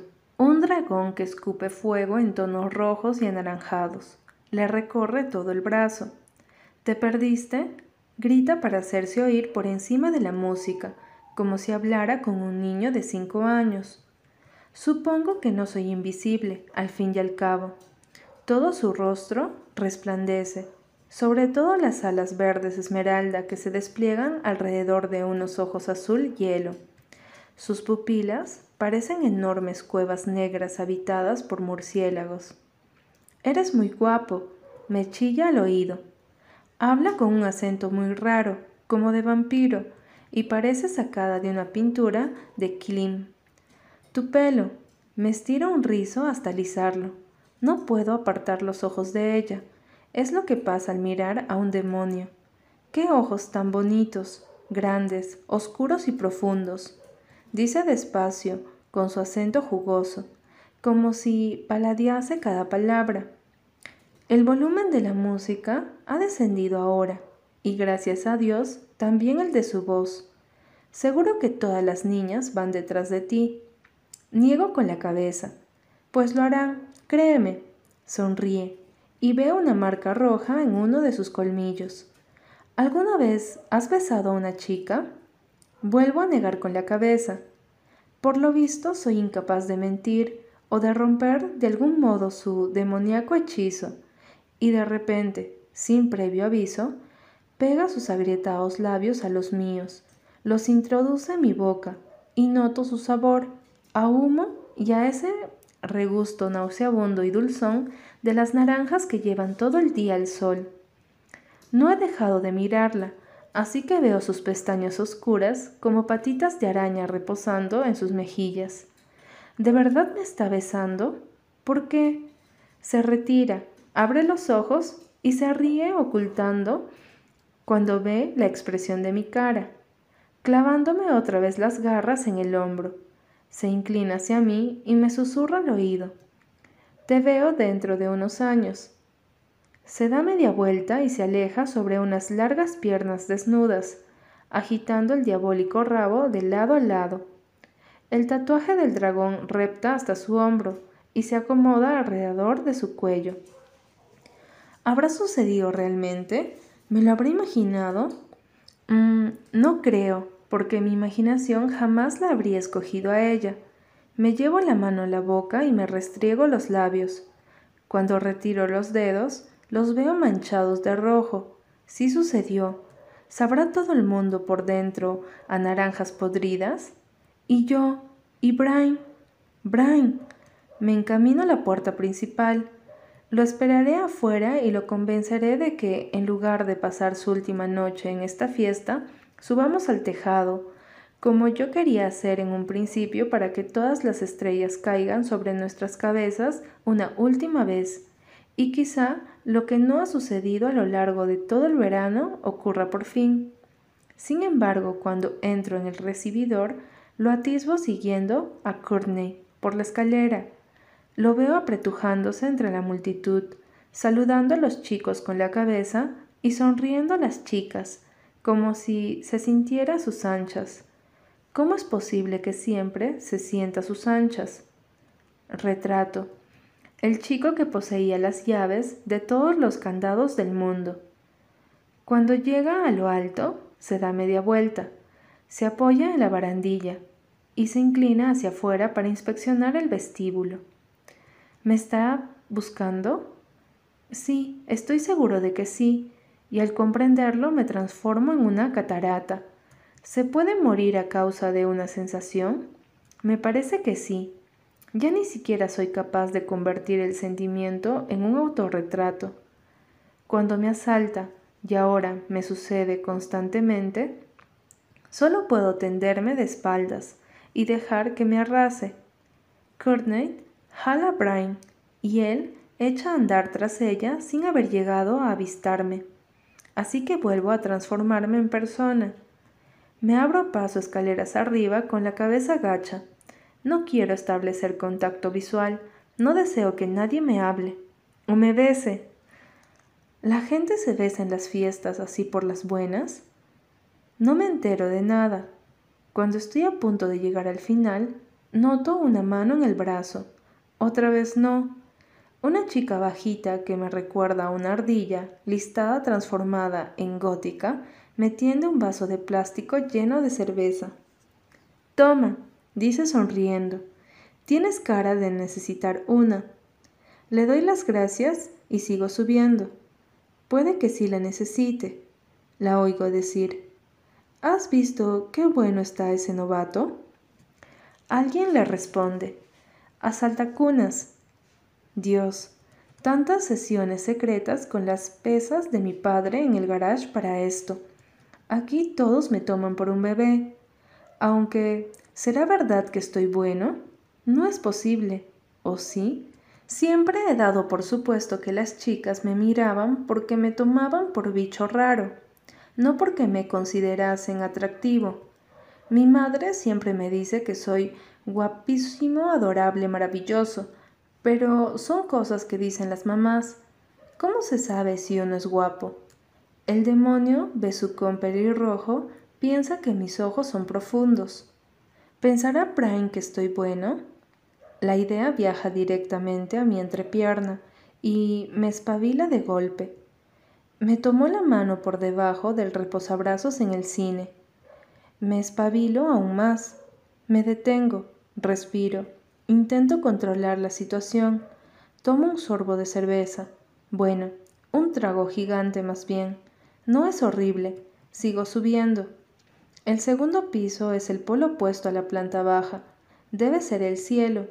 Estoy sobre la alfombra blanca y alargada de un pasillo de paredes inmaculadas con un montón de puertas cerradas a cada lado. ¿En qué habitación se habrá metido Courtney y Brian? ¿Y si están solos? ¿Y si están... ¿Y si se están besando? O algo peor, Puede que ella ya se haya quitado la camiseta. Bebo otro trago de cerveza. Y si él la está chupeteando las tetas, a los chicos les encanta hacerlo.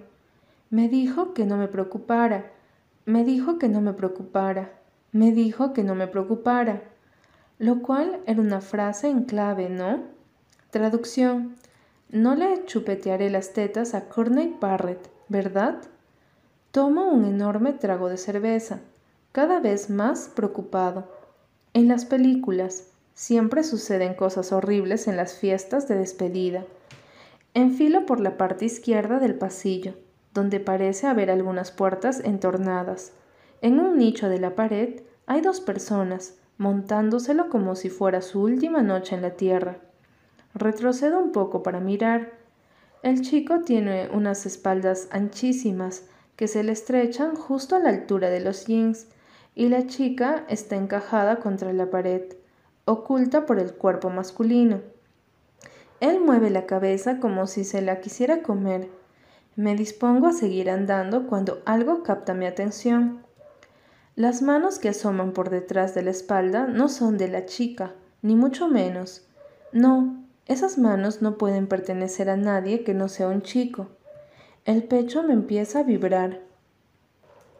Me desplazo hacia la izquierda y veo flashes de ambas caras, angulosos rostros masculinos, ojos cerrados como lunas, narices aplastadas, bocas estrujadas la una contra la otra, dos cuerpos que se levantan y se abalanzan contra el otro al mismo tiempo. Ahora me tiemblan las piernas, todo el cuerpo. Autorretrato, terremoto. Nunca he visto a dos chicos besarse así, como si fuera el fin del mundo, salvo en mi mente, y allí no era ni la mitad de alucinante, ni de lejos, parecen tan hambrientos. Retrocedo un paso y me apoyo contra la pared, donde no puedan verme. No estoy triste ni mucho menos, así que no sé por qué se me saltan las lágrimas. Entonces oigo el chirrido de una puerta que se abre al otro lado del pasillo. Me enjugo las lágrimas con el dorso de la mano y me giro en dirección al ruido. Hater sale de una habitación dentro de mí, todo se paraliza. Encontrarla allí me produce una sensación horrible, como cuando acabas de ver la mejor película del mundo y sales a la misma tarde aburrida. Ah, exclama, y una sonrisa le ilumina el rostro. Iba a buscarte. Sacudo la cabeza para que el pelo me tape la cara. Ella camina hacia mí y al hacerlo se acerca también a la pareja. Salgo disparado con el fin de interceptarla. Su sonrisa se agranda, se vuelve más cálida y comprendo que ha confundido mis prisas con un gesto de emoción al verla.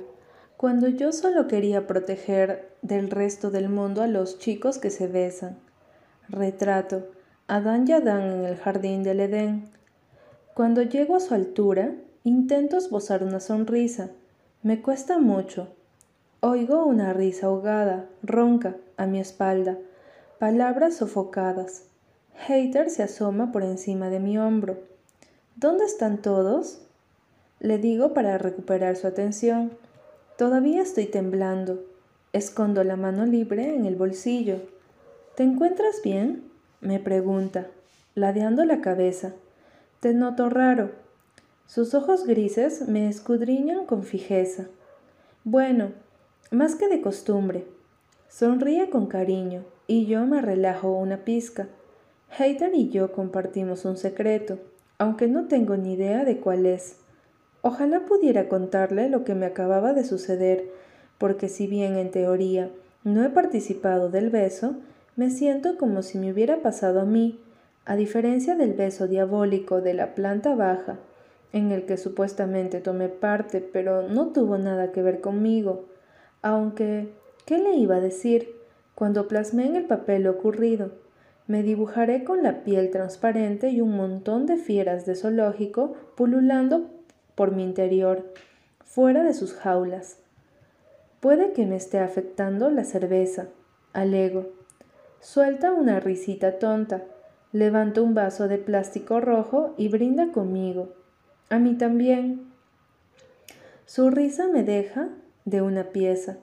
Por lo general, no es de las que se ríen por nada. Todo lo contrario, cuando estás con ella te sientes como si descansaras en una iglesia desierta, por eso me cae bien. Es callada y seria, tiene más de mil años, y al verla se diría que sabe hablar con el viento. Siempre la dibujo con los brazos levantados, como si se dispusiera a echar a volar, o con las manos unidas, como si estuviera rezando. Nunca suelta risitas tontas. Vamos, insiste, ya llegaron todos. Señala hacia la puerta. Te estábamos esperando. Bueno, por lo menos yo. Vuelve a reírse y se sonroja como si en su interior un geyser hubiera hecho erupción. Me asalta un horrible presentimiento. Entramos en una especie de estudio. Brian charla con Courtney al fondo de la habitación. Yo lo único que deseo es que nos transformemos en los chicos del rincón por la fuerza de mi pensamiento. Lo intento por si las moscas.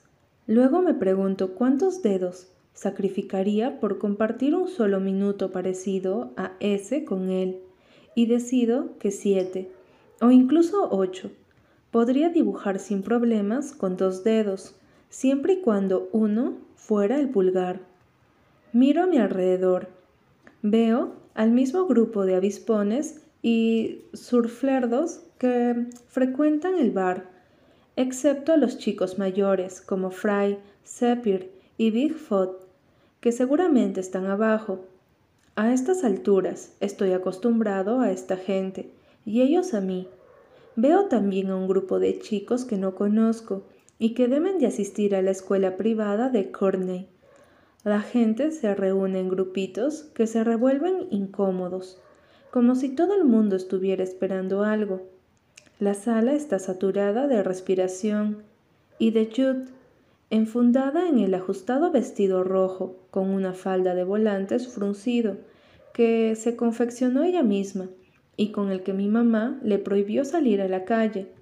Está apoyada en la repisa de una ventana charlando con unos quinientos chicos al mismo tiempo. Me he quedado estupefacto al verla. Me pregunto qué le habrá contado a mi madre yo solo le dije que iba a despedirme de Brian. Sabemos perfectamente que jamás nos darían permiso para asistir a una fiesta como esta. Nuestros ojos se encuentran cuando cruzo la habitación. Me lanza una mirada que significa nada, ni siquiera un mundo donde lloviera luz, donde la nieve fuera lila, donde las ranas hablasen, donde los ocasos durasen un año entero me compensaría por el hecho de que seas el peor hermano mellizo, roba madres y saque amigos que pueda existir sobre la faz de la tierra. Y luego reanuda la conversación con su harén. Mi mal presentimiento se multiplica. Le devuelvo la atención a Brian, que sigue charlando con Courtney, apoyado en una estantería. ¿De qué? Intento distinguir lo que dicen cuando nos acercamos, pero entonces me doy cuenta de que Hater me está hablando. Es una completa estupidez. No hemos jugado desde que íbamos en quinto, pero da igual. Nos lo tomaremos a guasa, ¿no? ¿Lleva todo el rato hablando de eso? ¿A qué juego te refieres? le pregunto. Courtney se da media vuelta al oír nuestras voces. Ah, bien. Le propino un codazo a Hater, que suelta otra risilla. Courtney se vuelve a mirarme. ¿Es tu noche de suerte, Picasso? ¿Te gustan los juegos? No mucho, respondo. Nada de nada, la verdad. Este te gustará, te lo prometo. Será como volver a la infancia. Hater, Judy y yo lo recordamos el otro día cuando charlábamos de las fiestas que celebrábamos en aquel entonces. La premisa es muy sencilla. Dos personas del sexo opuesto se encierran en un armario durante siete minutos a ver qué pasa. Brian no me mira los ojos. No te preocupes, Picasso, prosigue ella. Está amañado, claro. Las orejas de Hater enrojecen ante esta última frase. Enlazan los brazos y se echan a reír. Se me reblandece el estómago. Afróntalo, colega, me dice Courtney. Necesitas un poco de ayuda. Ya lo creo que sí, ya lo creo que sí, porque de repente bucles y bucles de la cabellera de Jude reptan hacia mí, como un ejército de serpientes. Mi hermana estaba ahí. Eso ha dicho Courtney. Esto es idea de que Jude, pues, ¿por qué sabe que tiré a la basura la nota que dejó mamá? ¿Porque sabe lo que siento por Brian? Retrato, autorretrato, gemelos, Jude con cabellera de serpientes de cascabel, Noah con brazos de serpientes de cascabel. Empiezo a notar un regusto metálico. Brian lee los títulos del lomo de los libros que se alinean en los estantes, como si se los tuviera que aprender para un examen. Te quiero, le digo, aunque suene como eh. Con locura, me responde pero suena como tipo. Sigue sin mirarme a los ojos. Courtney toma el sobrero de Brian, que descansa en una mesita auxiliar. Hay papelitos en el interior. Todos los nombres de los chicos ya están dentro, incluido el tuyo, me informa. Las chicas eligen. Hater y ella se alejan. En cuanto advierto que no pueden oírnos, le digo a Brian, vámonos. No me responde, así que le repito, salgamos de aquí, podemos saltar por esta ventana. Me asomo a la que tenemos más cerca y veo un rellano que da un árbol súper fácil de escalar. Está tirado, vamos, insisto. Brian. No quiero irme, ¿ok? Replica en tono irritado.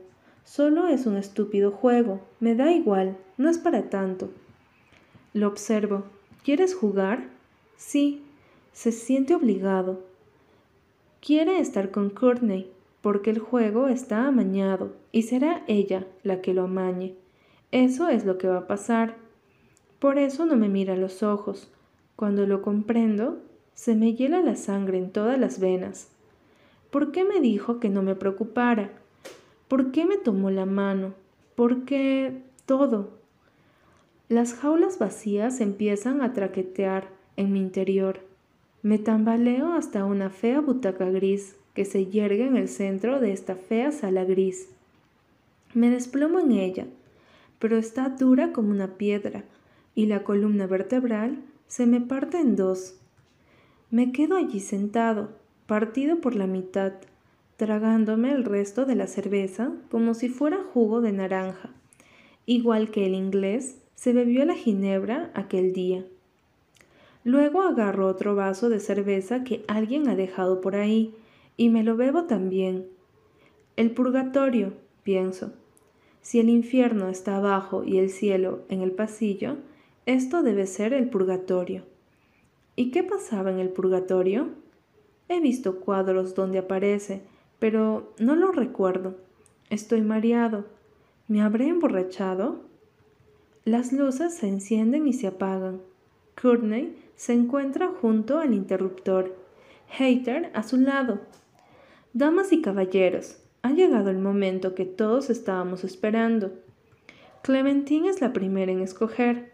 Le ha tocado con un chico llamado Dexter, un chavo altote que no conozco de nada con un corte de pelo muy padre y una ropa que le queda diez tallas grande. Todo el mundo se mofa. Los anima mientras ellos se levantan y se dirigen al vestidor con cara de estar muy por encima de estas cosas. Courtney programa un huevo temporizador haciendo muchos aspavimentos. Yo solo puedo pensar en lo mucho que la odio, en lo mucho que deseo que una estampida de tortugas caimán furiosas le pase por encima antes de que se pueda meter en ese armario con Brian. Me levanto, apoyándome en el reposabrazos, y me abro camino entre el impenetrable bosque de cabello rubio de Jude para ir al baño donde me lavo la cara con agua fría. La cerveza es un asco. Levanto la cabeza. Sigo siendo yo al otro lado del espejo. Sigo siendo yo por dentro. ¿No? No estoy seguro. Y salta a la vista que no estoy bueno. Me doy perfecta cuenta. Solo soy un cobardica patético y delgaducho, que está demasiado asustado como para saltar del hombro de su padre al agua en este mundo, o nadas o te hundes, Noah. En el instante en que vuelvo a entrar en la sala, me recibe un coro de Has. Has salido elegido, colega. Hater te ha escogido. ¿Y es tu turno, Picasso? Trago saliva.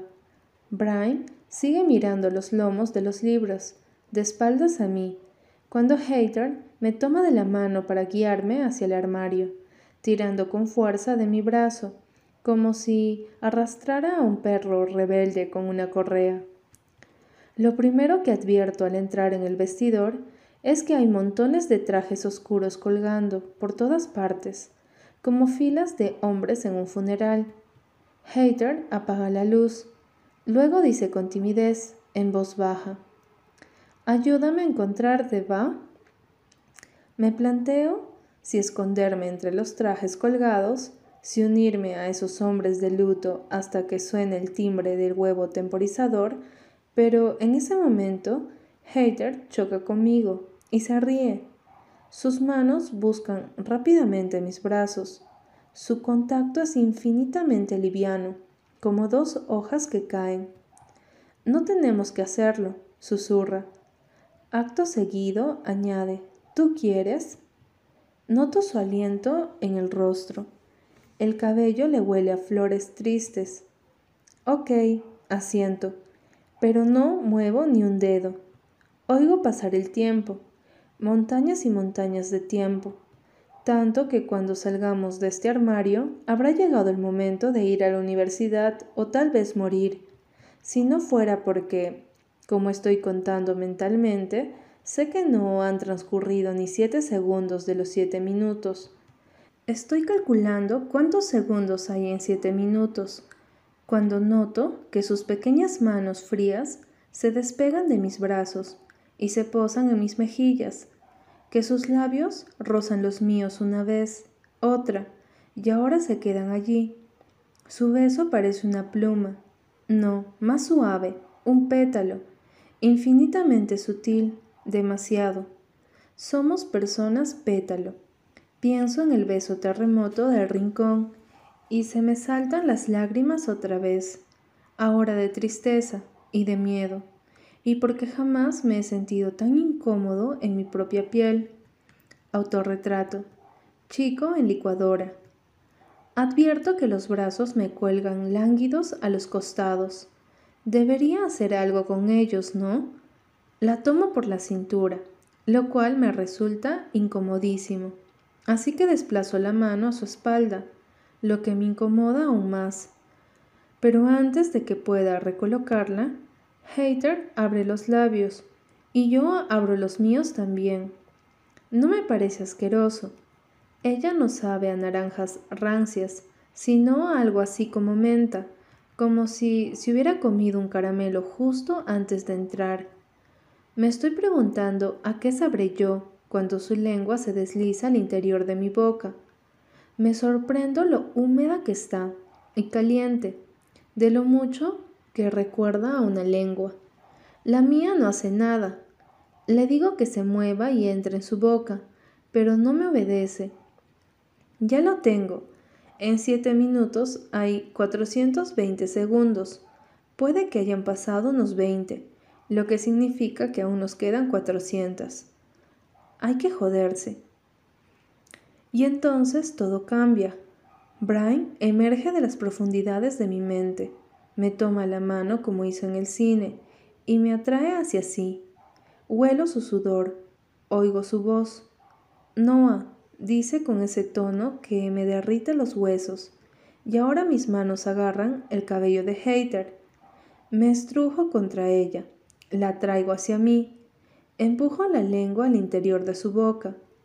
No debemos de haber oído el timbre del temporizador, porque de repente la luz se enciende y los hombres de luto aparecen a nuestro alrededor, por no mencionar a Courtney, que golpea un reloj invisible en su muñeca. Vamos, tortolitos, se acabó el tiempo. Parpadeo unos cientos de veces ante esa invasión de luz, ante esa invasión de realidad. Hater parece mareada, embelesada, parece hater completamente. Me he portado mal, con ella, conmigo, con Brian, aunque a él le dé igual, yo lo siento así. Puede que la chica de la planta baja, al besarme, me haya transformado también en demonio. Guau, susurra Hater. Yo nunca, nadie había. Guau, fue increíble. Apenas pude caminar. Bajo la vista para asegurarme de que no llevo un bulto en los pantalones cuando ella me toma la mano, y salimos del vestidor como dos vacilantes cachorros que abandonan la madriguera donde acaban de hibernar. Todo el mundo empieza a silbar y a gritar frases aburridas como el dormitorio está al otro lado del pasillo. Miro a mi alrededor, buscando a Brian con la mirada, dando por supuesto que seguirá examinando los lomos de los libros, pero no. Su rostro muestra una expresión que solo he visto en otra ocasión, furibunda a más no poder, como si quisiera tirarme un aerolito a la cabeza y acertar de pleno. Pero Hater corre a reunirse con los avispones. La melena de Jude ha engullido toda la sala, todo el universo.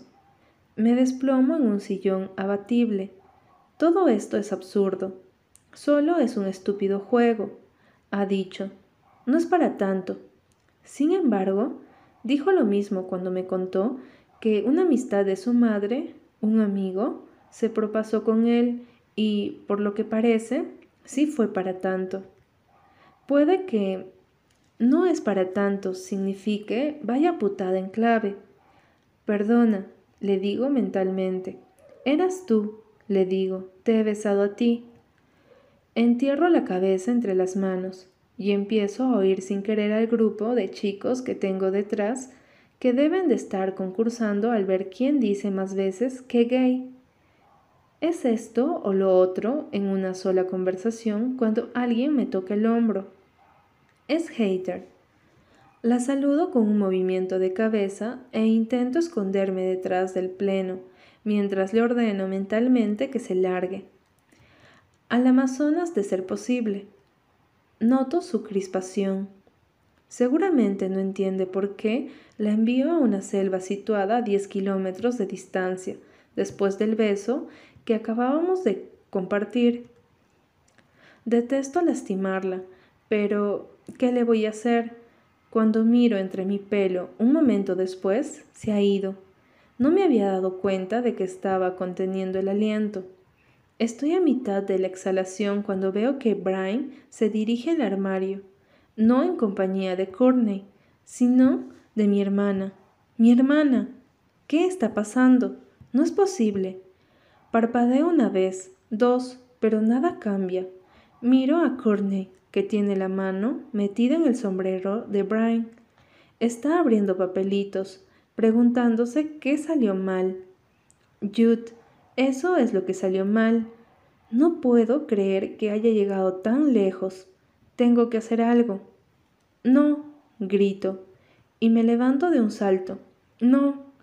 solo que no lo hago. Corro hacia el temporizador, hago sonar y sonar el timbre, pero tampoco lo hago. No hago nada, no puedo hacer nada. Me han aniquilado. Autorretrato, pescado destripado. Brian y Jude se van a besar. Seguro que se están besando en este mismo instante, sin saber cómo. Me las arreglo para levantarme del sillón, cruzar la puerta, bajar las escaleras y salir de la casa. Doy tumbos por el porche, me fallan los pies a cada paso. Veo gente borrosa que pulula por el borroso jardín. A tropezones me abro paso entre ellos, entre el aire nocturno que me apuñala la espalda, hasta la carretera, en medio del aturdimiento. Advierto que estoy buscando con la mirada a la pareja de enamorados que se fajaban en el nicho del primer piso, pero no los veo por ninguna parte entre la multitud. Me juego algo a que me los he imaginado, me juego algo a que no existen. Miro hacia el bosque, veo los árboles desplomándose. Retrato de grupo. Todos los chicos de cristal se rompen. A mi espalda Alguien farfulla con acento inglés. Vaya, pero si es el artista clandestino. Me doy media vuelta y veo al inglés desnudo, salvo que ahora va vestido con una chamarra de cuero, jeans y botas. Exhibe la misma sonrisa maníaca en su semblante lunático, los mismos ojos desparejados, Recuerdo que Jude me cedió el sol, las estrellas y los mares a cambio de su retrato. Se lo voy a robar, se lo voy a quitar todo. Si se estuviera ahogando, le hundiría la cabeza en el agua. Yo te conozco, colega, me dice. Avanza hacia mí a trompicones mientras me señala con una botella de alguna bebida alcohólica. No, no me conoces, replico. Ni tú ni nadie. Su mirada se despeja durante un segundo. En eso llevas la razón. Nos miramos a los ojos unos instantes sin decir nada. Recuerdo el aspecto que tenía cuando lo vi con el trasero al aire y ni siquiera me afectaba porque estoy muerto. Me voy a mudar al subsuelo con los topos y a respirar tierra. ¿Y cómo te llaman, por cierto? pregunta. ¿Cómo me llaman? ¿Qué pregunta más rara? Tarugo, creo. Soy un perfecto tarugo. Picasso, digo. Enarca las cejas. ¿Es en serio? ¿Y eso qué significa? Sigue farfullando, soltando palabras a nuestro alrededor. Vaya, a eso lo llamo yo poner bajo el listón. Ningún problema para dar la talla, como llamar a tu hijo Shakespeare. ¿En qué pensaban tus papás? Tomo un trago. Rezo al bosque de los árboles caídos que Brian mira por la ventana y me ve aquí, con el inglés desnudo, y yo también. Parece sacado de una película, pienso y digo al mismo tiempo. Se ríe y su cara muda en un calidescopio. De una película mala será. Llevo semanas durmiendo en el parque, salvo por una noche que dormí entre rejas. ¿Entre rejas? ¿Es un delincuente? Lo parece. ¿Por qué? pregunto. Embriaguez y escándalo público, por perturbar la paz. ¿En qué cabeza cabe que te detengan por ser escandaloso? Tengo que hacer esfuerzos para descifrar su jerga de borracho. ¿Tú eres pacífico, Picasso? ¿Alguien lo sabe? ¿Alguien lo es? Niego con la cabeza, y él asiente. Eso digo yo, no hay paz que perturbar. Se lo repetía la policía una y otra vez. No hay paz que perturbar, colega. Tras llevarse dos cigarrillos a la boca, enciende uno, luego el otro, y aspira ambos. Nunca había visto a nadie fumar dos cigarrillos a la vez. Penachos de humo gris le brotan de la nariz y la boca al mismo tiempo. Cuando me tiende uno, lo acepto porque, ¿qué remedio? Me despidieron de esa escuela de arte fresa en la que no estás matriculado. Me apoyo una mano en el hombro para mantener el equilibrio. Da igual, me habrían despedido de todos modos cuando hubieran descubierto que aún no he cumplido los dieciocho. Se tambalea tanto que me veo obligado a clavar los pies en el suelo con fuerza. De repente, recuerdo el cigarrillo que tengo en la mano y me lo llevo a los labios. Cuando aspiro el humo, empiezo a toser de inmediato. Él no se da cuenta. Debe de estar tan borracho como los tipos esos que hablan con los faroles de las calles, y yo soy el farol. Con gusto le quitaría la botella y derramaría el líquido en el suelo. Tengo que irme, me disculpo, porque he empezado a imaginarme a Brian y a Jude palpándose en la oscuridad, por todas partes. No puedo dejar de pensar en ello. Bien, asiente sin mirarme. Bien. Tú también deberías irte a casa, le sugiero, y entonces me acuerdo del parque, de la cárcel. Asiente con la desesperación grabada en cada facción de su rostro. Echo a andar, no sin antes aplastar el cigarrillo. Apenas he dado unos pasos cuando oigo Picasso. Volteo a verlo. Me apunta con la botella. Posee un par de veces para ese escultor pirado llamado Guillermo García. Tiene un montón de alumnos. Seguro que no se da cuenta si te presentas alguna tarde en su estudio. Por una vez estarías dentro del taller con el modelo, como aquel otro Picasso. ¿Dónde? le pregunto, y cuando me lo dice, repito la dirección mentalmente unas cuantas veces para no olvidarla, aunque no creo que llegue a ir, porque muy pronto daré con los huesos en la cárcel por asesinar a mi hermana melliza. Jude lo ha planeado todo, estoy seguro. Sé que ella tuvo la idea, Está furiosa conmigo desde hace siglos por lo de nuestra madre, por lo de los avispones, y debió de encontrar la nota que le escribió a mi mamá enterrada en la basura. Esto ha sido su venganza. Seguro que se escondió en la mano un papelito con el nombre de Brian, sin que el resto de los avispones se diera cuenta. Ha desencadenado el ataque de todo el enjambre. Mientras desciendo por la colina camino a casa, Sufro un bombardeo masivo de imágenes en las que Brian y Jude aparecen juntos. Él enredándose en su pelo, en su luz, en su normalidad. Eso es lo que él busca. Por eso instaló la cerca entre los dos y la electrificó para protegerse aún más de mí, del estúpido friki que soy. Pienso en el apasionado beso que he compartido con Hater. Ay, Dios mío, ¿Estará Brian besando a Jude con la misma pasión? ¿Y ella a él? Un ruido horrible, como de monstruo moribundo, surge de mi garganta, y luego la asquerosa noche entera intenta salir de mí. Corro a un lado de la carretera y vomito cada grano de cebada de la cerveza que me bebí, la repugnante calada del cigarro, todos y cada uno de los besos falsos y nauseabundos. Hasta acabar reducido a un tembloroso saco de huesos.